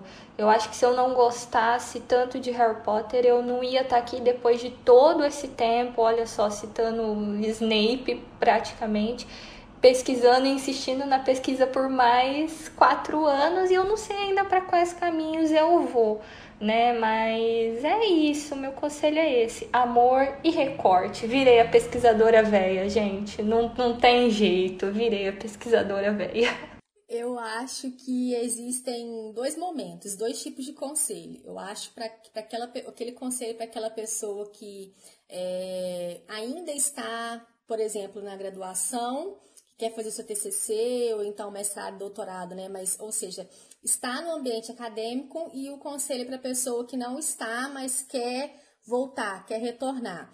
Para quem está é, já na academia, que quer fazer o TCC, enfim, um, um trabalho acadêmico levando Harry Potter, uh, é buscar a iniciação científica, né? Isso, a Bia falou que participou de iniciação científica, não sei se Jussara participou também de, de iniciação científica. É, são os primeiros passos que a gente tem em contato com pesquisa. É para você entender o que é pesquisar, porque pesquisar não tem como a gente romantizar, não é fácil. Então, não tem como você chegar achando que você já vai, uh, no seu primeiro texto, sair um texto maravilhoso, porque não vai. Existem técnicas, existem caminhos que a gente tem que percorrer. Então, a iniciação científica é uma questão muito importante. E, e uma outra questão que eu acho legal para quem já está na academia e quer estudar Harry Potter, como a Bia falou, é conhecer os professores para saber a linha que cada um segue e o que você conseguiria, qual tem mais abertura para tratar Harry Potter e se o professor tem abertura, em que sentido, em que viés que você acha que é, teria como ser aproveitado junto com esse professor? Mas como eu consigo? Só conversando com ele? Você consegue? Olhando o lápis desse professor e conhecendo o grupo de pesquisa. O grupo de pesquisa ele diz muito sobre o viés e sobre uh, os caminhos que os professores é, tendem a ir nas pesquisas deles. Então, participe de reuniões de grupos de pesquisa para conhecer é, esse desenvolvimento, até você sentir em qual você encaixa mais e aí passar a frequentar né, mais, com, né, mais frequentemente, passar aí nas reuniões mais frequentemente. É, esse é, é, é um conselho que eu daria para quem já está né, no meio acadêmico e quer iniciar é, um trabalho no sentido de Harry Potter. Para quem não está, eu acho que eu vou indicar o caminho que aconteceu comigo, né? Que eu fiquei muito tempo afastada e queria retornar, que foi buscar uma disciplina isolada, né? Existem diferenças, tá, gente? Para quem não, para quem não é muito familiarizado, existem programas que há processo seletivo para esse tipo de disciplina e existem programas que não que não, não exigem processo seletivo para disciplina isolada, porque é um vínculo distinto. Então, eu aconselho você procurar né, os programas, primeiro saber em qual área você quer, né? Eu tinha a opção de ir para a área da letras ou para a área da comunicação, eu optei para a área da comunicação. Você olhar, ver a bibliografia que você acha que mais se encaixa com você, que é como a Bia falou, você tem que gostar daquilo e se identificar com aquilo. Então, você identificando uma disciplina, uma área que tem a ver, você prestar esse processo seletivo, ou então se candidatar, né, para você uh, ingressar nessa disciplina como ouvinte ou como, ou como aluno especial, para você adquirir esse conhecimento e ter certeza que é naquela linha com esse professor vai ser bem recebido e vai conseguir desenvolver de uma forma adequada. Então, acho que a gente tem dois tipos de conselho, né? Para quem está na universidade já e para quem não está. Mas isso vai muito da pessoa e, é claro, gente, persistência. Porque estudar Harry Potter não é fácil, não é tranquilo e não é porque você começou a estudar. Nenhuma pesquisa é tranquila, mas Harry Potter a gente encontra várias pedras no caminho, né? Mas não é porque você começou a estudar que agora o caminho está livre que você não vai encontrar mais problemas, né? Problemas a gente vai encontrando em todo o processo da pesquisa. A persistência é uma coisa que a gente tem que ter é, não só em Harry Potter, né, mas no mestrado, no doutorado em si como, como um todo, mas ser persistente e acreditar na pesquisa, porque se a gente não acredita na nossa pesquisa, quem vai acreditar, né? O McLuhan, um pensador muito importante na, na comunicação, ele fala, eu posso estar errado, mas eu nunca estou em dúvida. Então, acreditem, acreditem, claro, leiam bastante e estudem bastante. Bom, gente, depois desses conselhos maravilhosos vindo da Jussara, Bia e Vânia, não tem nem o que acrescentar. Concordo em gênero, número e grau com tudo que elas fizeram. Só deixo aqui uma boa sorte para todas as pessoas que quiserem se aventurar na vida acadêmica, como a gente. Não é fácil, né? Professor, pesquisador nesse país não fica milionário. A gente tem muitas dores de cabeça, tem momentos que a gente olha para a pesquisa e acha que nada mais faz sentido, tem momentos que dá vontade de desistir. Mas assim, quando você chegar nesse momento, pense que muitas pessoas já conseguiram antes de você e que você também vai conseguir, mas não é fácil, tá, gente? Nada. É... acho que nenhum trabalho é fácil de ser feito, mas a vida acadêmica atualmente nesse Brasil do governo Bolsonaro ela é difícil, ela tá cada vez mais difícil, mas vale a pena. No final, acho que eu diria que vale a pena, ainda mais quando a gente está estudando algo que está ligado a alguma coisa que a gente gosta, que tem toda uma relação afetiva para além da relação acadêmica, né? É, mas, enfim, não tenho nenhum novo conselho a dar, além de boa sorte e desejar coragem a todas e todos e todos vocês que quiserem entrar em qualquer vida acadêmica, seja sobre estudando Harry Potter ou não é preciso ter muita coragem, porque não é fácil ser pesquisador no nosso país. E diante disso, acho que a gente já pode ir para a finalização, né? Eu gostaria aqui de mais uma vez agradecer a Jussara e a Bia por terem topado estar com a gente aqui neste episódio. É um episódio muito especial para mim e para Vani, porque ele fecha um ciclo que a gente começou lá em fevereiro de 2021, quando a gente começou a selecionar os tópicos que fariam parte do nosso clube de leitura. E quando a Vani trouxe a ideia de termos um deslizamento narrativo, né, Vani? De que o clube não ficasse só no Telegram e no Meet, mas que fosse para uma outra mídia também, que no caso seria o Spotify por meio de podcasts. Então, assim, já faz mais de um ano que a gente teve aquela conversa, faz mais de um ano que a gente começou a gravar o podcast e hoje estamos finalizando a nossa primeira temporada, né? E aí deixando claro para os nossos ouvintes que o Hogwarts Mil Histórias não termina aqui. Em 2023 teremos nova temporada do clube, teremos novas temporadas do podcast, mas eu e a Vânia, a gente vai entrar num hiato agora com Hogwarts Mil Histórias, porque a gente precisa produzir nossos textos acadêmicos, participar de congressos. Em 2023 a gente volta então com tudo com Hogwarts Mil Histórias. Então, muito obrigado, Jussara e Bia, por vocês terem topado estar com a gente nesse momento marcante. E muito obrigado a todas, todos e todos os participantes do Hogwarts Mil Histórias, seja aqueles que ficaram ativamente no grupo do Telegram, no Google do Meet, mas também você, ouvinte, que não participava do, do clube, mas que estava aqui todo mês acompanhando os nossos episódios. Muito obrigado por confiarem em nosso trabalho, por estarem com a gente. A gente deixa o convite para vocês continuarem, porque tem muita coisa legal ainda vindo aí pela frente no Hogwarts Uma História, no Paralém de Hogwarts, no Be Além do Harry também, é, nos projetos da Jussara, nos projetos da Vanessa. Então, para a gente finalizar mesmo, eu abro para Jussara e Bia fazerem o jabá da, dos, dos trabalhos de vocês, daquilo que já saiu mais recentemente, o que pode sair futuramente. E mais uma vez, muito obrigado, gente. Eu que agradeço imensamente o convite, Vitor, Vanessa. É, vocês são dois pesquisadores que eu admiro demais, assim, muito mesmo. É, conhecer, poder conviver um pouquinho, nem que seja virtualmente com vocês, é uma alegria. Ler os posts, ler os comentários, conversar no, no, no Telegram é sempre muito bom. Bia, foi um prazer conhecer um pouco mais da sua pesquisa. Estou encantada. A minha dissertação já está disponível no repositório da UFOP, da Universidade Federal de Ouro Preto. Aí é só procurar lá. Fêmea Revelio, Bellatrix, Hermione Minerva e as representações da mulher barra bruxa na saga cinematográfica Harry Potter. Vou adorar receber comentários, vou adorar receber é, críticas também. Podem me mandar mensagens no Instagram, arroba Jussara Souza com dois As no final. Bom, gente, é, queria agradecer ao Vitor e a Vânia mais uma vez pelo convite. Os dois sabem que eu sou uma grande fã de clube de leitura, né? É, é, de mediação de leitura e de incentivo à leitura. Então, todas as ações que puderem ser coordenadas nesse sentido sempre vai ter meu apoio e, e minha divulgação e sou muito grata pelo convite, é, principalmente por conhecer os dois há tanto tempo, principalmente o Vitor, né, Vitor? Porque já, já é há algum tempo. É, e, enfim, se vocês quiserem conhecer um pouquinho do meu trabalho, então, como o Vitor mencionou, tenho, eu tenho a página de divulgação científica lá no Instagram, o arroba Bia Lendo Harry. Tem também o meu clube do livro, sessão reservada, que se tornou um clube de leitura de fantasia. Então tivemos uma primeira temporada 2020-2021 de leitura de Harry Potter. Agora na segunda temporada finalizamos a leitura do Legendário do Tolkien. Então lemos o Hobbit, o Senhor dos Anéis, o Silmarillion e para a terceira temporada eu e o meu parceiro Bruno Tavares a gente aí tá estudando, né, qual vai ser, quais serão as leituras e quais serão a, a qual vai ser a melhor forma da gente fazer essa retomada de leitura. Mas todas as ações do sessão reservada sempre são é, divulgadas no Bia Lendo Harry. Então quem tiver interesse de acompanhar essas leituras conjuntas, basta ficar de olho por lá.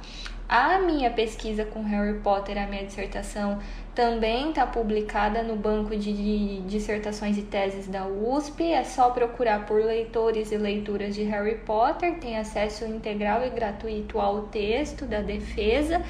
E é, é muito recentemente também saiu um trabalho que me é muito querido, tem um quentinho no meu coração, que é o e-book Harry Potter Caminhos Interpretativos um e-book que é derivado do trabalho de um dos trabalhos que eu desenvolvi no mestrado, né, que foi o curso de difusão Harry Potter Caminhos Interpretativos lá na USP. O livro ele pode ser baixado gratuitamente no portal de livros abertos da Universidade de São Paulo e conta aí com diversos artigos de diversos outros pesquisadores acadêmicos que também estudam Harry Potter. Então, debatemos vários assuntos é, e o livro está totalmente é, gratuito e disponível para quem quiser fazer o download. É isso, gente. Obrigada. Obrigada mais uma vez, Bia, Jussara. Foi um prazer ter vocês aqui com, com a gente nesse episódio. E como o Vitor falou, agradecer os nossos ouvintes, principalmente aqueles que acompanharam a gente durante essa primeira temporada. E você que chegou agora, Aproveita para fazer uma maratona de todos os nossos episódios, para matar um pouquinho, né, da saudade. Você também que quer maratonar para matar um pouquinho da saudade até a gente chegar aí na nossa segunda temporada. Então é isso. Nos vemos, normalmente sempre falo, nos vemos no, no, próximo episódio, então nos vemos na próxima temporada. Até! O Hogwarts Mil Histórias é uma iniciativa voluntária, então que tal apoiar esse projeto e nos ajudar a divulgá-lo amplamente? Acesse catarse.me barra Hogwarts Mil Histórias e escolha um plano. A pauta deste podcast é de Victor Menezes e Vanessa Martins, a identidade visual é de Victor Menezes, a edição é de Vanessa Martins e a trilha sonora é de Alice Werneck e Pablo Garcia.